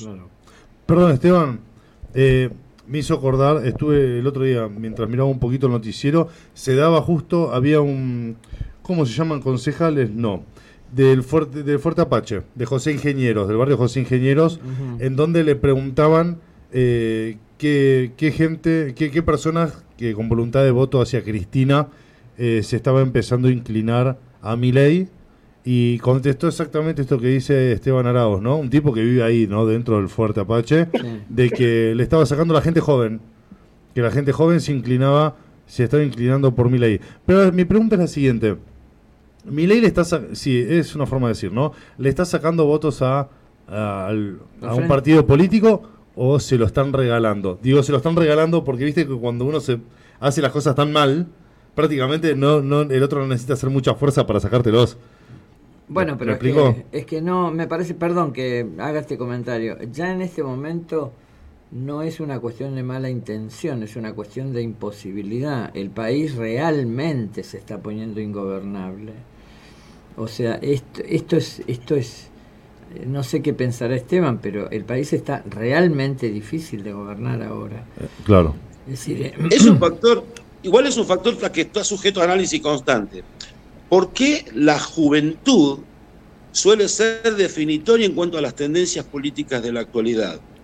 porque son aquellos que tienen una visión un poco más abierta sobre la realidad y lo que piensan, digamos, los jóvenes hoy en día es decir, a ver, mi viejo con 25, 30 años para atrás, en la misma situación, con la desocupación y con todos los problemas que venimos viviendo, digamos, buscan y canalizan a través de mi ley como una especie de cambio o como una especie de revelación generacional que dice, yo no quiero esto para mí, ya mi viejo probó con esto que está, ahora busquemos otra alternativa. Pero creo que los experimentos siempre tuvieron más resultado y de hecho el experimento de creer en la palabra de un mesurado Labaña o de un incierto Gómez Centurión en aquel año electoral del 2015, es lo que nos trajo a esta situación actual, en donde eligieron la imagen de un Alberto, entre comillas, mesurado, pero a la vez un poco convulsionado, puertas adentro. Alberto, todos sabemos que fue el resultado de un rejunte de peras y manzanas en donde está Sergio Massa, que no se podía ni ver con el kirchnerismo y termina firmando ese pacto de sangre como las mafias, porque esto es así.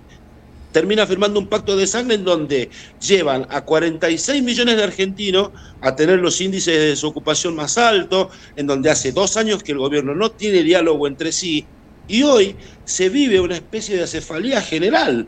El ministro de Economía, que en este caso es Sergio Massa, está arrodillándose ante el Fondo Monetario tratando de que le adelanten los desembolsos para poder garantizar de alguna manera gobernabilidad por unos meses.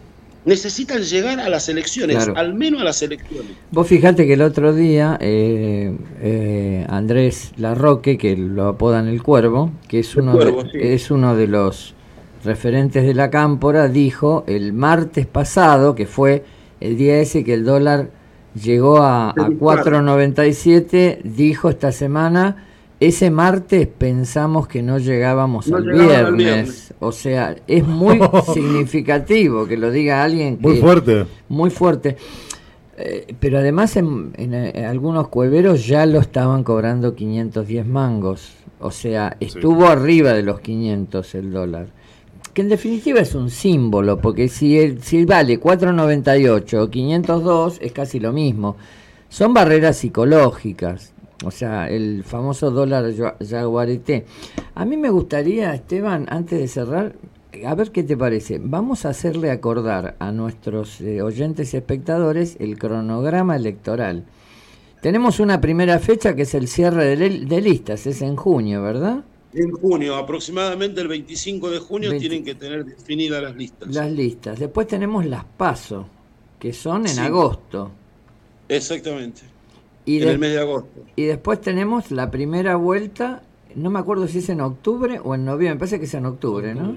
Es en octubre porque son, eh, digamos, desde las pasos tenés una, una fecha estipulada desde lo legal que no puede superar los 60 días. Exactamente. Si hubiera una segunda vuelta, que todo hace suponer que sí, estaría en noviembre, creo, alrededor del 20 de noviembre, y el 10 Exacto. de diciembre, justo el día que celebramos los 40 años de democracia, hay que entregarle la banda presidencial al nuevo presidente. Consulta. Exactamente. Consulta, a ver, es un poco eh, por ahí la comparación. Bueno, sí es una comparación. Hoy hablábamos de eh, qué pensábamos que, qué palpitábamos del resultado de Boca Racing, ¿no? De hoy. Ahora yo digo, ¿qué palpitan? Alberto, ¿entrega la banda presidencial en persona Sí, sí. o no se hace presente? No, sí, sí. Yo pensé que ibas a preguntar quién va a ser presidente. Esto es mucho No. más difícil de, de acertar. Yo como, como republicano, yo espero y anhelo que Alberto Fernández sea el encargado de entregar la banda presidencial a su sucesor. Ahora, debo confesar que en las últimas 72 horas me llegó un rumor, no confirmado, pero de buena fuente, en donde en el transcurso de la semana se planteó la re- renuncia de Alberto Sí. Fernández. No, y pero, por- pero primero, pregunté esto porque no nos sorprendamos, pero hubo alguien que no entregó la banda presidencial, Sí. recordamos, ¿no? Eh, No la entregó por una cuestión de ego, no por una cuestión de gobernabilidad. No, está la bien, pero- gobernabilidad de Cristina estuvo asegurada por una oposición que hoy en día tiene grandes posibilidades de asumir la presidencia. No, no, y, y eso lo sé, Esteban, lo sé, y eh, pienso lo mismo, que, que no la entregó por ese motivo, pero no la entregó. Por eso yo preguntaba, che, Alberto va a entregar o va a tomar la misma postura. Pero ahora lo que me comentás vos, que hay una posibilidad que no la entregue, pero por otro motivo, ¿no? No, pero además hay un perfil psicológico. Vos fíjate, ¿quiénes fueron los que... Antes esto era... sí, pero está, saga- maneja- pero está manejado. puede No, ser. pero es esto, no, lo que quiero decir, Sí. eh, contestando a tu pregunta, Juan. Este, esto habla de un perfil psicológico. Esto de entregar la banda presidencial es un símbolo y era sagrado. La- las tres personas que no lo hicieron fueron Cristina, Trump y Bolsonaro. O sea, eso marca cierto perfil, cierta manera de entender el poder. De ¿no? hecho, permitime, Hugo, Mm. yo sé que vamos a salvar distancias y nada relativo a esta gente que voy a mencionar tiene como una especie de validez. El último gobierno de facto en la Argentina le entrega la banda presidencial a Alfonsín. Hasta ellos. Hasta un golpe de Estado te entrega la banda presidencial. Hasta o lo sea, que no tiene legitimidad, por el solo hecho de ser de facto no es legítimo, respetan el protocolo. Tuvieron ese protocolo incorporado en la transición de lo que fue el llamado proceso de reorganización nacional con la vuelta a la democracia el 10 de diciembre del 83. Yo creo que Alberto Fernández de seguir en el cargo, lo voy a poner así entre comillas muy grande y en un pasacalle para que se vea, de seguir en el cargo, Alberto Fernández va a entregar la banda Sí, presidencial. Confío en que Alberto lo va a hacer. Sí. es un hombre del derecho, tengo la posibilidad de conocerlo puertas adentro de las internas políticas. Y obviamente que mi juicio de opinión sobre Alberto Fernández a nivel personal no tiene nada que ver con el análisis político ni menos en el contexto, pero creo que por una cuestión de principios puede llegar a entregar la banda presidencial y hacer una transición eh, decorosa, porque no podemos llamar una transición ordenada a un país que está ardiendo por los cuatro costados y en los últimos 15 días Alberto Fernández está desaparecido, salvo Sí, sí. alguna que otra Actividad Eh, oficial, sí. declaración oficial que haya hecho en alguna actividad fingida, porque digo, ¿de qué te sirve inaugurar 100 viviendas en un barrio en el conurbano si tenés un dólar disparado, tenés una economía quebrantada, tenés una situación eh, coyuntural de la pobreza con números muy alarmantes y casi al borde de los pisos históricos? Digo, creo que más allá de eso están resguardando un poco la imagen de Alberto Fernández para que llegue a diciembre y tiene sus laderos que se ocupan de pelear por él. Uno de sus principales laderos hoy en día es curiosamente una persona ligada al narcotráfico con acusaciones en contra como Aníbal Fernández. Entonces, digamos, si tu vocero es Aníbal Fernández, el que te tiene que defender es Aníbal Fernández, creo que el remate te cuenta solo. Estamos al horno. Tenemos una pregunta de Gustavo. Sí, ¿qué Sí, tal, claro. Esteban? ¿Cómo te va? Este, ¿Qué vos, tal, Gustavo? vos- vos justo hablaste del, del dólar. Eh, tengo una, una, sé, una curiosidad. ¿Cómo quedamos nosotros ante el mundo? ¿O cómo nos ve Alberto Fernández a nosotros? ¿O qué piensa de nosotros a decir por televisión que se compró un avión de 28 millones de dólares? Eh, yo creo que todo es una conjunción. En el último mes hubo un viaje encuadrado dentro de lo que se denomina actividad oficial, en donde incluso un periodista en esa ronda de, pa- para mí te juro que es muy cómico escuchar a Cerruti defenderlo al presidente, Sí. porque tengo una sobrinita de dos años que en su media lengua lo podría haber defendido mejor. Eh, a mí Gabriela Cerruti me parece, eh, tiene la misma teoría de los delfines. Dicen que son inteligentes, pero no está comprobado. Entonces, eh, haciendo una defensa de un viaje oficial, los tipos tienen un manejo de fondos que está destinado y contemplado en lo que son los presupuestos para ese tipo de actividades. La compra del avión se hace por licitación directa y por lo general la bomba de los 28 millones de dólares del avión lo va a terminar pagando el próximo gobierno. Claro, eh, ¿sabes eh, ¿sabes por qué te hacía esta pregunta? Porque yo justo el día anterior estaba viendo un programa de preguntas y respuestas. Estaba México, Brasil, Colombia y no me acuerdo qué otro país. Sé qué país vendió el, el avión presidencial para hacer dos escuelas. Y está mejor que nosotros. Nosotros que estamos con el agua pasando el cuello, nos damos, no sé, se da el lujo de comprar una, un, Pero además con, ve- además con 21 millones de dólares podés hacer mucho más de dos 28, escuelas. 28 millones de 28 millones podés hacer mucho más. Esteban, tenemos que ir cerrando. Simplemente para la próxima vez anda pensando dos distritos clave que tenemos que analizar, que son Córdoba y provincia de Buenos Aires. Córdoba, una genialidad. Yo estoy a punto de irme a vivir a, Córdoba. Para Córdoba, Córdoba, Córdoba, es donde abrir las empresas contra cuanto más empleados tenés, más menos impuestos pagás. Es Córdoba. Sí, sí, es en Córdoba. Es, son unos genios. Bueno, la- Yo creo que le voy a corregir a Hugo en vivo y antes de empezar a hablar en la siguiente entrega. A ver. Yo creo que el foco de las elecciones no va a estar puesto en Córdoba porque el resultado acá en Córdoba va a ser muy, pero muy evidente. El foco en las próximas elecciones está 100% concentrado en el conurbano bonaerense. bueno, yo te dije Córdoba y Buenos Aires. O sea, Yo eh, me Pero- late que solamente va a ser Buenos Aires. Es Las que- elecciones en el resto del país ya están jugadas, Ya están las jugadas. cartas echadas y no hay vuelta para atrás. Hay algunas sorpresas muy pero muy grandes, por ejemplo en la provincia de San Juan. Tengo números de la provincia de San Juan en donde Uñac, el gobernador actual que tiene una presentación ante la justicia para tratar de impugnar su candidatura nuevamente, me parece que va a perder las elecciones, Sergio. mira vos. Che, lo tenemos que hablar. No, Córdoba es interesante por la importancia política y demográfica que tiene. Gustavo, Sí, chiquita tu pregunta, pues Sí, sí. Este, hablando de la provincia de Buenos Aires, eh, ¿cómo será que tan mal, eh, ¿cómo te puedo decir? Mal, no, no sé si mal visto, que tiene que ir Cristina como senadora para ver si puede levantar un par de puntitos? Así. Están desesperados, siguen estando desesperados. Desesperados, sí, sí. De, ya, lo, de hoy por hoy, la interna política en Argentina se está dirimiendo más por lo que hace la oposición que por lo que haga el kirchnerismo. El kirchnerismo sabe que la va a perder, están tratando de que sea por la menor cantidad de puntos posible. Perfecto, bueno, queridos amigos, pero impecable, Esteban. Es muy interesante siempre. Muy interesante, exactamente. Un abrazo muy grande y muchísimas gracias. Gracias a ustedes, hasta la próxima. Hasta la próxima, Gracias, Esteban. Esteban. Chau, chau. Muy interesante. Bueno, excelente, ¿no? Aparte de toda la info, che, tiró que lo, lo conoce a bueno, Alberto. Alberto y que va a entregar la banda. Me parece genial que la entregue. Sí, la va a entregar. sí. Sí, le va a entre- sí, No, bueno, pero tuvimos un caso, ¿no? Que, Un o sea, mi un pregunta no fue, no fui loca, no fui lógica. Un chacarrillo, No, ojo, con lo- claro. ojo con lo que vas a decir, Gustavo. Si lo encuentra, la va a entregar. Oh, Ay, vos, dec- dec- decís que se va de Esto es más vacaciones. difícil que el, el pronóstico Racing Boca. ¿eh? cuando, cuando dicen que la renuncia, que esto, que el otro, ya está todo cocinado. Bueno, con un poquito de Ojalá que no, ojalá que no.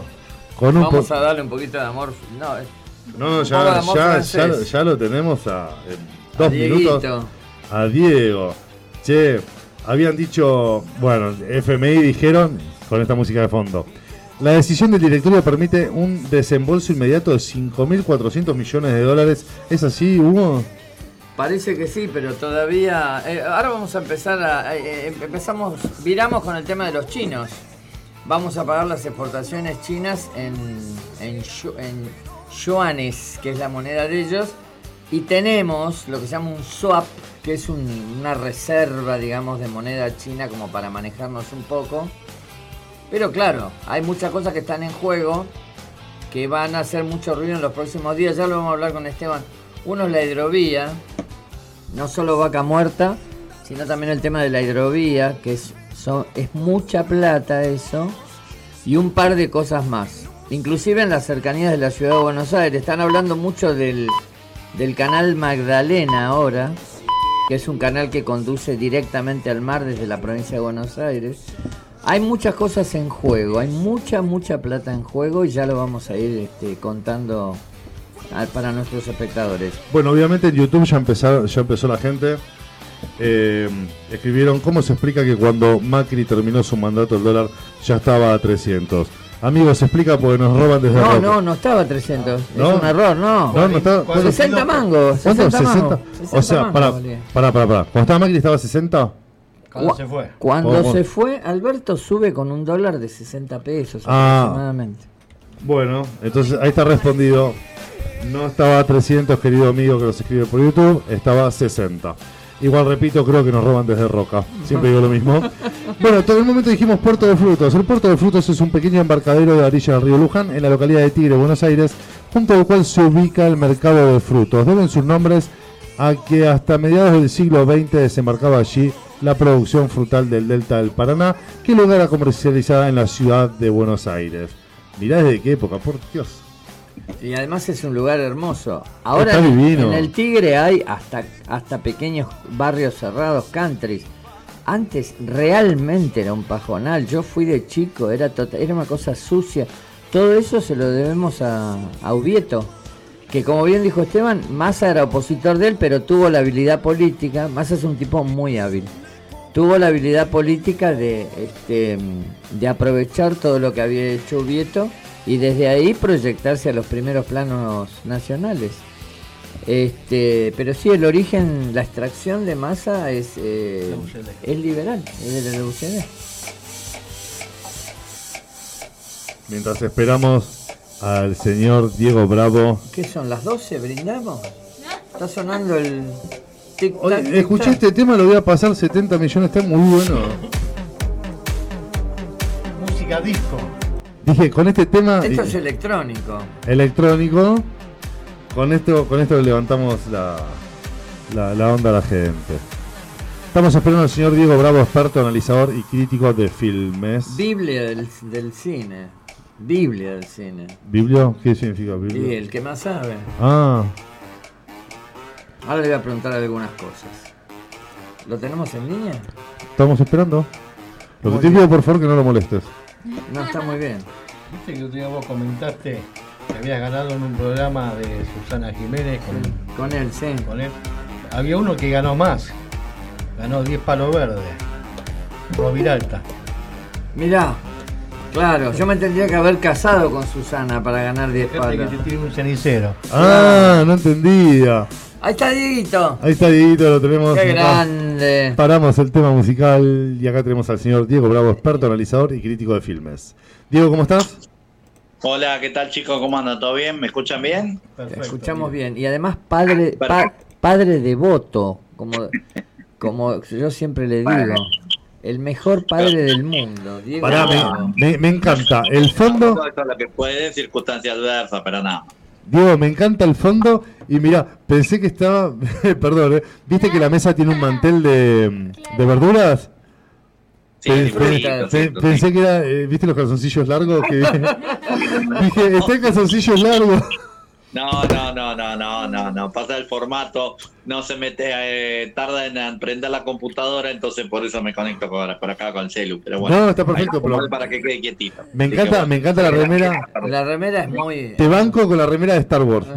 Sí, tengo un montón igual, me, me encanta. Tengo remeras cinéfilas, así que siempre voy a, voy a estar luciendo una distinta. Diego, bueno. Diego, 30 segundos Sí. antes de ir a tu tema, porque después si no nos queda poco tiempo. Quiero, Dale, dale. no, me- quiero que hables de, de tu revista, sí, este, ya hemos hablado, y quiero que nos hables, aunque sea un minutito, de tu actividad eh, como columnista en la radio de, de Madres de Plaza de Mayo. Contanos en Dale. 30 segundos.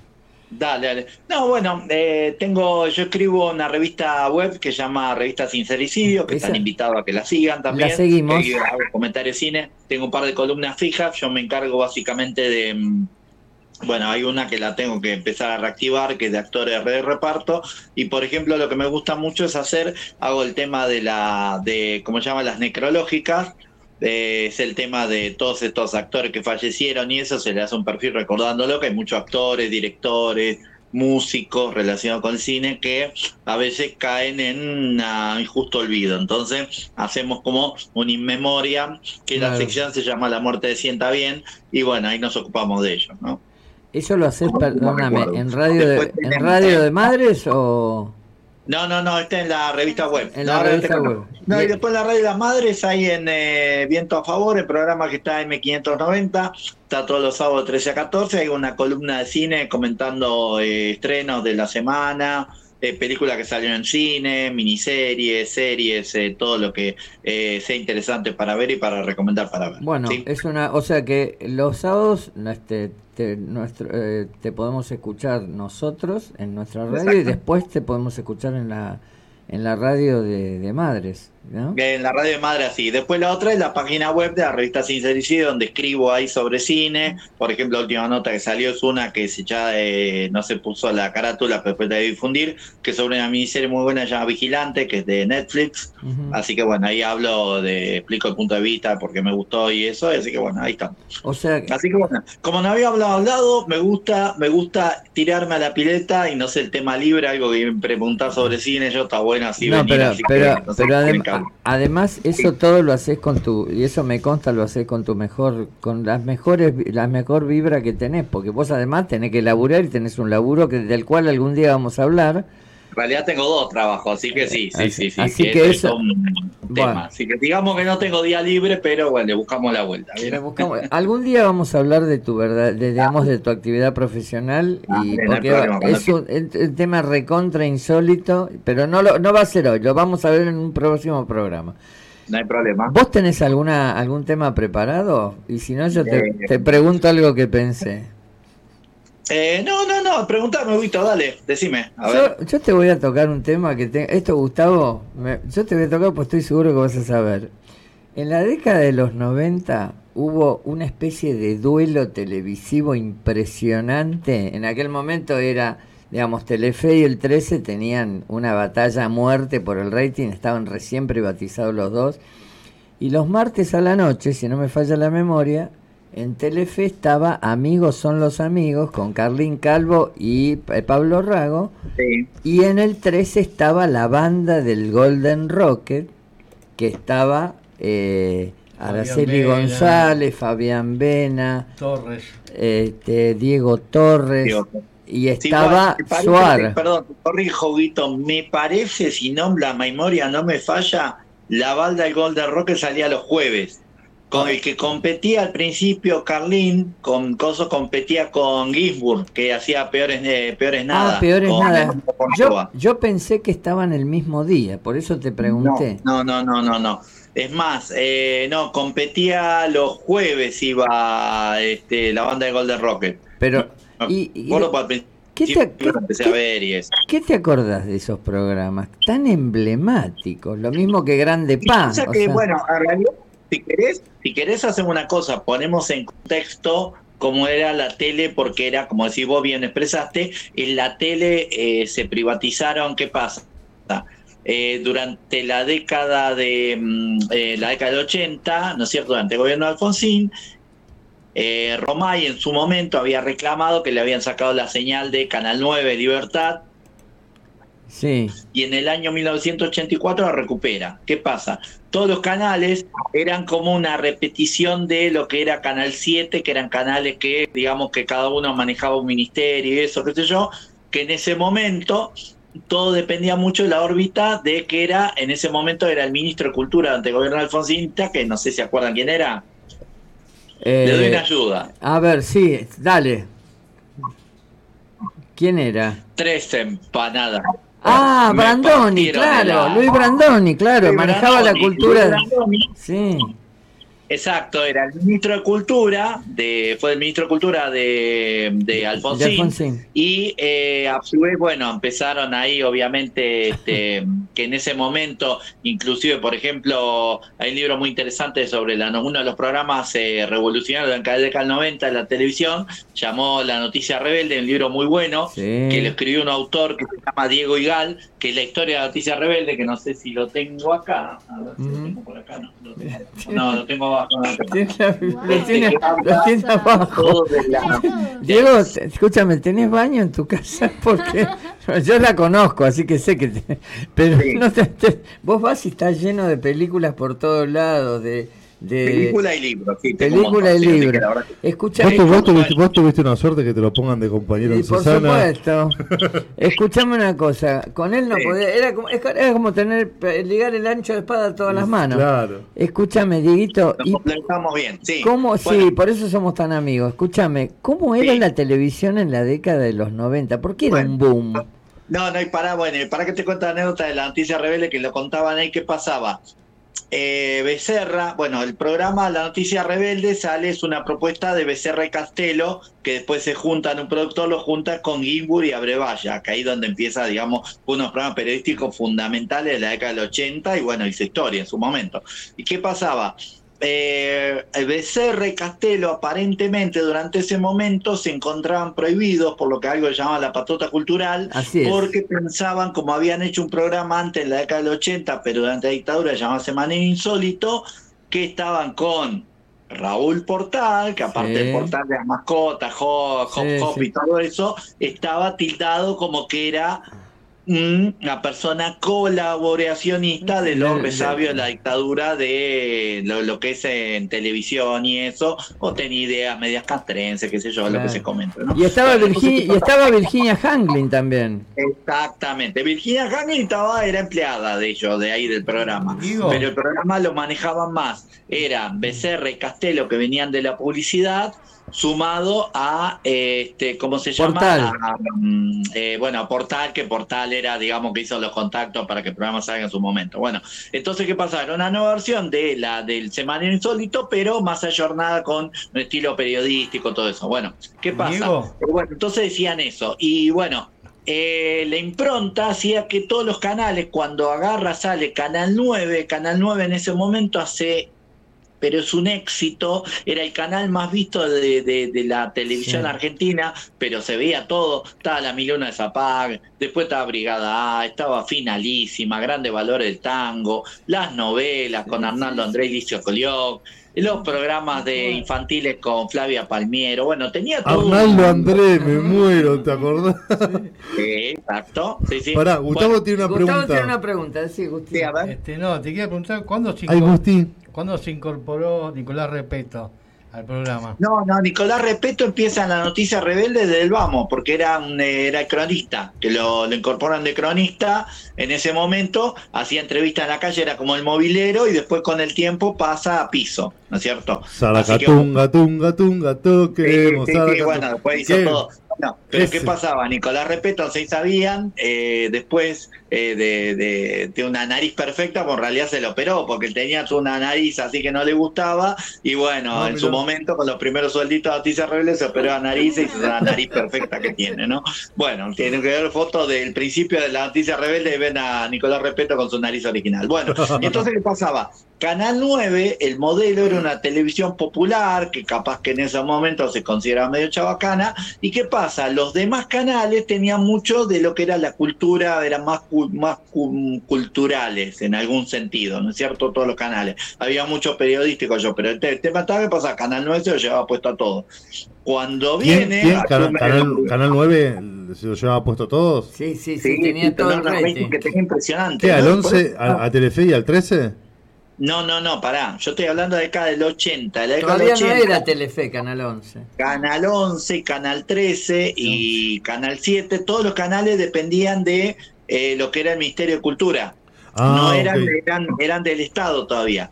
¿Qué pasa? Ah. Cuando asume el nefasto Carlos I Anillaco, ahí agarra el, este, eh, ¿cómo se llama? El patilludo. Él privatiza, como privatiza todo, se saca los canales encima, porque decían que era, había, bueno, que daban pérdidas, un montón de cosas, qué sé yo, qué sé cuánto. Y en ese momento, después me estaba olvidando, uno de los canales que llega a recuperarse, llega a privatizar, es Canal 2, que era TV2, que lo compra, lo, lo compra en una sociedad Héctor Ricardo García, que en ese momento era el director de Diario Crónica, y también le da una impronta popular también. Esto durante eh, el último año del menemismo, es del menemismo, del alfonsinismo, que el 88 por ahí. En ese momento Canal 2 también se hace un canal, eh, canal privado. Bueno, cuando viene el que te jede, que ya dijimos, el de la mala suerte, agarra, privatiza los canales y entonces diversas empresas compran los canales. Eh, el grupo Agea, que es Artear, eh, todo, que, que lo que es Clarín compra Canal 13 y después toda una sociedad, ¿no es cierto?, compra Telefe. Y entonces a partir de ahí los dos canales se dedican a opacar a Canal eh, 9 y digamos que empieza la decadencia de Canal 9 como líder. Pero ¿qué pasaba? Por ejemplo, Romay tenía un montón de plata por lo bien que le estaba yendo y Romay, por ejemplo, compraba programas. En ese momento, volvemos un cachito para atrás, eh, uno de los pocos programas que tenía éxito en Canal 11, que en el viejo Canal 11 era No Toca Botón con Olmedo, Olmedo. Olmedo, Sofovich y todo el elenco. Romay va con la billetera, le pone toda la plata a Olmedo y Olmedo firma con Canal 9 y el último año de- del programa Todo Toca Botón lo hace en este en Canal en Canal 9 y se lleva todo el elenco, todo porque eh, Olmedo era toda la troupe, toda su gente, todos se fueron a Canal eh, 9 Nueve. con él. Y el último año lo hace ahí que es donde se conserva mayor cantidad de videos y eso. Y bueno, y ahí a partir de ahí empieza la lucha de Canal 13, Canal 11 para desbancar a Canal 9 de eh, el podio del canal más visto y de hecho durante el transcurso del tiempo lo van logrando, ¿no es cierto? Y en ese contexto vino mi pregunta original. Una, es decir, algo tan masivo como Grande Pa, que llegó, que el día que se casa la hija mayor, no sé, tuvo, qué sé yo, 50 Sí, sí, sí. de eh, eh, no, 50 de rating, no sé Grande, qué. Grande Pa tuvo picos de 60 puntos de rating que fue, podríamos decir, creo que se compara únicamente a la final de el Mundial de Argentina con eh, los segundos. Bueno, creo que llegó, no llegó ni la final del Mundial, llegó a igualar El rating que tuvo eh, Grande Pa en su momento. Tuvo 60 puntos de rating, era una bestialidad. Eso, eso quería preguntar, Diego. Diego, eh, 60 puntos, eso quería preguntar. Eh, 60 puntos de rating no existe. Er- Claro, ahora todo el que tiene más O tiene es, 20. o sea, es- es algo, es algo ¿por in- impensado, 60 puntos Bueno, de bueno, rating. pero pará, también hay 60 que ver el contexto. era- era Estamos hablando de que no existía el cable, no había cable, no había ningún cable, casi no existía. Claro. Recién empezaban a trabajarlo, empezaban a, a funcionar los cables, que era algo muy limitado y era como una, como sería en su momento era Netflix o una cosa, era muy como una plataforma de streaming como era antes, que era algo muy limitado. Bueno, ¿qué pasaba? No había cable, no había, no había videograbadora, no había, no había, no existía el DVD. Entonces estamos hablando, pues, recién estaba empezando. Entonces, la televisión concitaba tal atención que era el único medio, era un medio, digamos, casi hegemónico que se podía ver en todo el país. Aparte vemos que los canales de aire son canales que los podemos ver desde Tierra del Fuego hasta, eh, ¿cómo se llama? Hasta La Quiaca, Claro. Que en todos lados, ¿sí? mirá. Entonces, ¿qué pasaba? Había un éxito, ¿no es cierto?, de los personajes, la historia que contaba, que bueno, Grande Pa era el programa más visto, de que llegó a ser el programa más visto, no solamente de Telefe, sino de la, podríamos decir, me aventuro a decir, de la historia de la televisión argentina, ¿no? No, no, impresionante el rating que, que logró, ¿eh? Más que, más feliz. mí realmente nunca me interesó, ¿no? Pero bueno. Che, este, Diego, acá tenemos, tenemos preguntas por YouTube. Dale. ¿Quieres leer, Abril? Bueno, acá preguntan, eh, Magneto, ¿dónde encaja? Perdón la ignorancia. Magneto. Ah, Magneto, ahí Magneto. Héctor. Bueno, Pasa Claro. que Héctor Magneto era el, el directivo de la mayor autoridad de Clarín y bueno, son los que se encargan de comprar eh, Canal 13. Canal 13. Vos sabés que en un, en un programa, en un programa, Generalmente siempre es hacer un monopolio, que sea radio, por ejemplo, radio, el grupo, lo que es Grupo Clarín, que se conoce obviamente, el Grupo Clarín, Radio Mitre, eh, La Canal 100. Clarín, y bueno, tenés ahí un, un medio de comunicación eh, en diverso, de repartido en diversos medios, que hay varios que son así también. en un, en un capítulo de la banda del Golden Rocket, ellos tienen que jugar un picado, un desafío, y le falta un arquero para jugar en la, en la ficción. Esto vos lo sabés. eh. Sí. Y este y lo, lo hacen trabajar a, a Maradona. Lo, Exacto. lo ponen de, Maradona- lo ponen de arquero y es un desastre. de- Y, Ma- y Maradona iba a jugar a, lo- a los programas, le dijeran, che, escuchame, ¿cuánto hay? Voy, listo. Y, y hace un cameo, trabaja en un capítulo que era un mecánico de un taller Exacto. que el doctor Luis Maceo tenía, bueno, que hacía personaje, che, escuchame, nos falta uno, ¿querés jugar? Y sale del pozo, sale Maradona y ah, es una actuación especial, que también estuvo Maradona, estuvo en un montón de programas, estuvo en el programa de Carlin Calvo que hacía DT, que, em, RRDT creo que era, llamaba, eh, después estaba, después estuvo con... Con, estuvo con con Tinelli en, en Showmatch. Tinelli jugando a la pelota, Sí. y después logró su propio programa Maradona, ¿no? Che, dijeron Tinelli, ¿qué pasa con Tinelli? No hay novedad, no veo nada en las redes. Tinelli empieza, eh, Tinelli empieza en la televisión. Tinelli era, le pasaba lo, le decía quién tiraba los corners a José María Muñoz en la oral deportiva los sábados a la tarde. Era, Lo- era partidos vestua- eh, hacía vestuarios, reporteaba a los jugadores. vestuario. Tinelli era un pibe que empezó y José María Muñoz le dio la primera oportunidad en Radio Rivadavia y empieza a trabajar ahí de, de bueno, de periodista deportivo, se va formando. Después se lo lleva Badía, eh, creo que empieza en Canal 9 con Badía y compañía, Badía y compañía. y era el periodista sobre deportivo de Badía. Y después creo que trabaja hasta el año 88 y a partir de ahí se independiza y creo que estaba en contrato en Telefe. Y bueno, ahí está la famosa historia de que empieza el programa, eh, ¿cómo era? Que se llama Videomatch, Videomatch. que en realidad lo iba a conducir otro periodista que era conocido en esa época, se llama Gustavo Luteral, que se baja último momento y a Tinelli lo llama en el último minuto para que vaya a cubrir el programa. Mirá que el vos. programa al principio, Videomatch hacía 0,1 punto de rating, no lo veía nadie. ¿eh? La madre, la madre y el tío. Bueno, Diego, No, es impresionante. vamos, es impresionante. Vamos terminando con esto, che. ¿Dónde te pueden encontrar la gente? ¿Dónde te puede ver? ¿Dónde te pueden escuchar otros días? Es ¿Cómo no? ¿Cómo no? Bueno, pasamos acá. Si quieren pueden leer en la revista Revista Sincericidio, síganla por este Instagram, que ahí tenemos ahí tenemos la página web también, un montón de notas, tanto mía como de mis estimados colegas que tenemos ahí también. Después tengo mi Instagram, diego.bravo12177, ¿sí? Que ahí estamos. Ahí también ahí, eh, bueno, ahí eh, ven mis actividades, las cosas que hago, si quieren ahí. Y así que bueno, y después también me pueden escuchar en el programa Viento a Favor, que es por acá la radio colega M590, que está de 13 a 14, más o menos antes de terminar el programa, y sale mi columna grabada.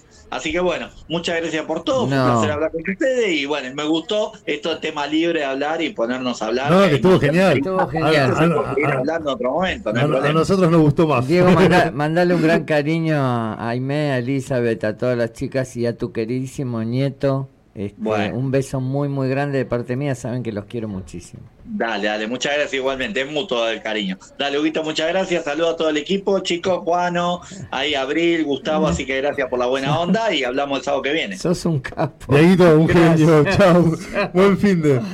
Un cap, Es más. tremendo, es tremendo. Muy buen fin de buena semana, feliz Gracias. día el lunes. Feliz Feliz día. Dieguito, feliz día. Igualmente, divino. gracias, Hugo. Todo lo que sabe este tipo, por Dios. Labura en el ferrocarril San Martín. Ah, no sabía, no Es- sabía. ese es personal jerárquico del ferrocarril. Es licenciado en ciencias ferroviarias, da clases en la universidad. Es una bestia, es una bestia. Un crack. Y además un, el mejor tipo del mundo es él. Te juro que es el mejor tipo del mundo. un crack. Bueno, queridos amigos, estamos llegando, nos quedan cinco minutitos nomás. ¿Qué tuvimos hoy? No, De impresionante. todo. Apertura clima Todo. extendido. Karina, Karina Benito Cacha en programación neurolingüística. el menú de, Cla- de Claudia, el Gus- Gustavo trayendo las mejores noticias de fútbol, Las efemérides, las efemérides, los comentarios, Esteban Arau. Esteban Arauz. Después acá tenemos desde Corrientes. Nico, que había pedido un tema musical, le mandamos un saludo muy grande. Que aparte también tiene un Radio Chamamé en movimiento. Para que te descargues de la Play Store en Corrientes. Mira. Nos manda un saludo. Vamos a hacer un duplex un día. Nico había pedido que le pasemos un tema musical. ¿Dónde está? Solo tus canciones de Daniel Herrero. Y vamos a tener que cerrar con eso. Y mientras nos vamos despidiendo. Exacto, no, para nada. Sí. Nos quedamos hasta la una. Ya no, ya nos van, ya no nos bancan los espectadores. ¿Vos sí? Sí, sí, ya está, viste. Hace rato, pero te siguen viendo. Eh, no, sí, yo sé. Te siguen viendo nosotros Sé que, estamos. sé que el rating sube cuando yo no estoy, yo lo sé muy bien. No, no, cuando llegas también pues te chicañamos la... No pasa nada, lo está muy bueno. Ahí está. Vamos con el con el tema musical que pidió Nico de Corrientes, Daniel Herrero, solo tus canciones. Y nos vamos despidiendo. Antes de despedirnos, tenemos esto. que lo haría, lo que pasa es que si me miras y me ves peleando por una tabla de muchos. Ah, no, no, no, bueno, pensé que había mandado a ver, pará, Ah, pará no, que lo cotejo. Para el, para el programa, Claudia. ¿Todo público? Ojo.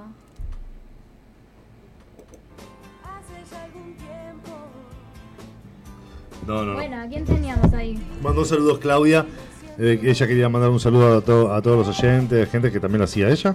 Pero, pero bueno, está, está trabajando. Está trabajando, estaba recibiendo al, al que le vende los, eh, los cigarrillos. Exactamente. Bueno, Cari Benito, tuvimos a Gustavo con el fútbol. Hoy te viniste flaco con las efemérides, Hoy me viene flojón. pero estuviste- vi- viniste fuerte con otras cosas. Esteban Arados, también rompiendo y Diego Bravo ni hablar. Y todos Diego. los temas musicales. Todos los llamamos. Y todos los temas musicales de Spotty que la rompimos. Todos. Basta. bueno, acá estamos. Nos va, nos va el, el Inadi nos va a hacer un agujero a nosotros. más o menos. Bueno, espera que. Ahí está.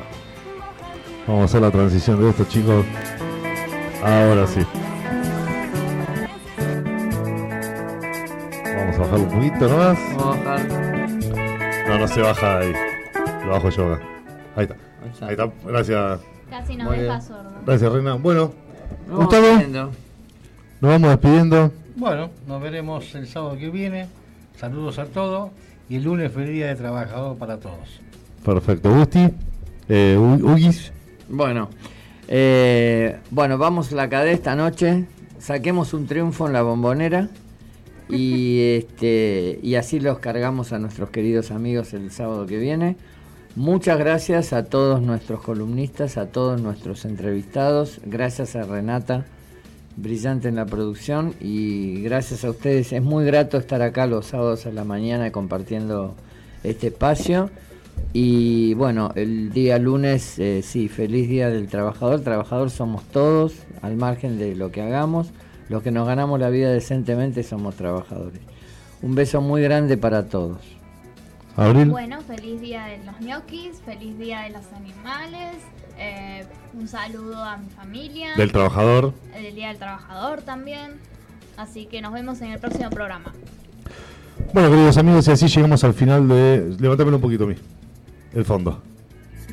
Y así llegamos al final de nuestro programa de hoy. Esperamos que hayan disfrutado las noticias, la música y los segmentos especiales que le hemos transmitido. Feliz día a, todos, a todas las mascotas, a todos nuestros amigos. Muchas gracias, Rena, por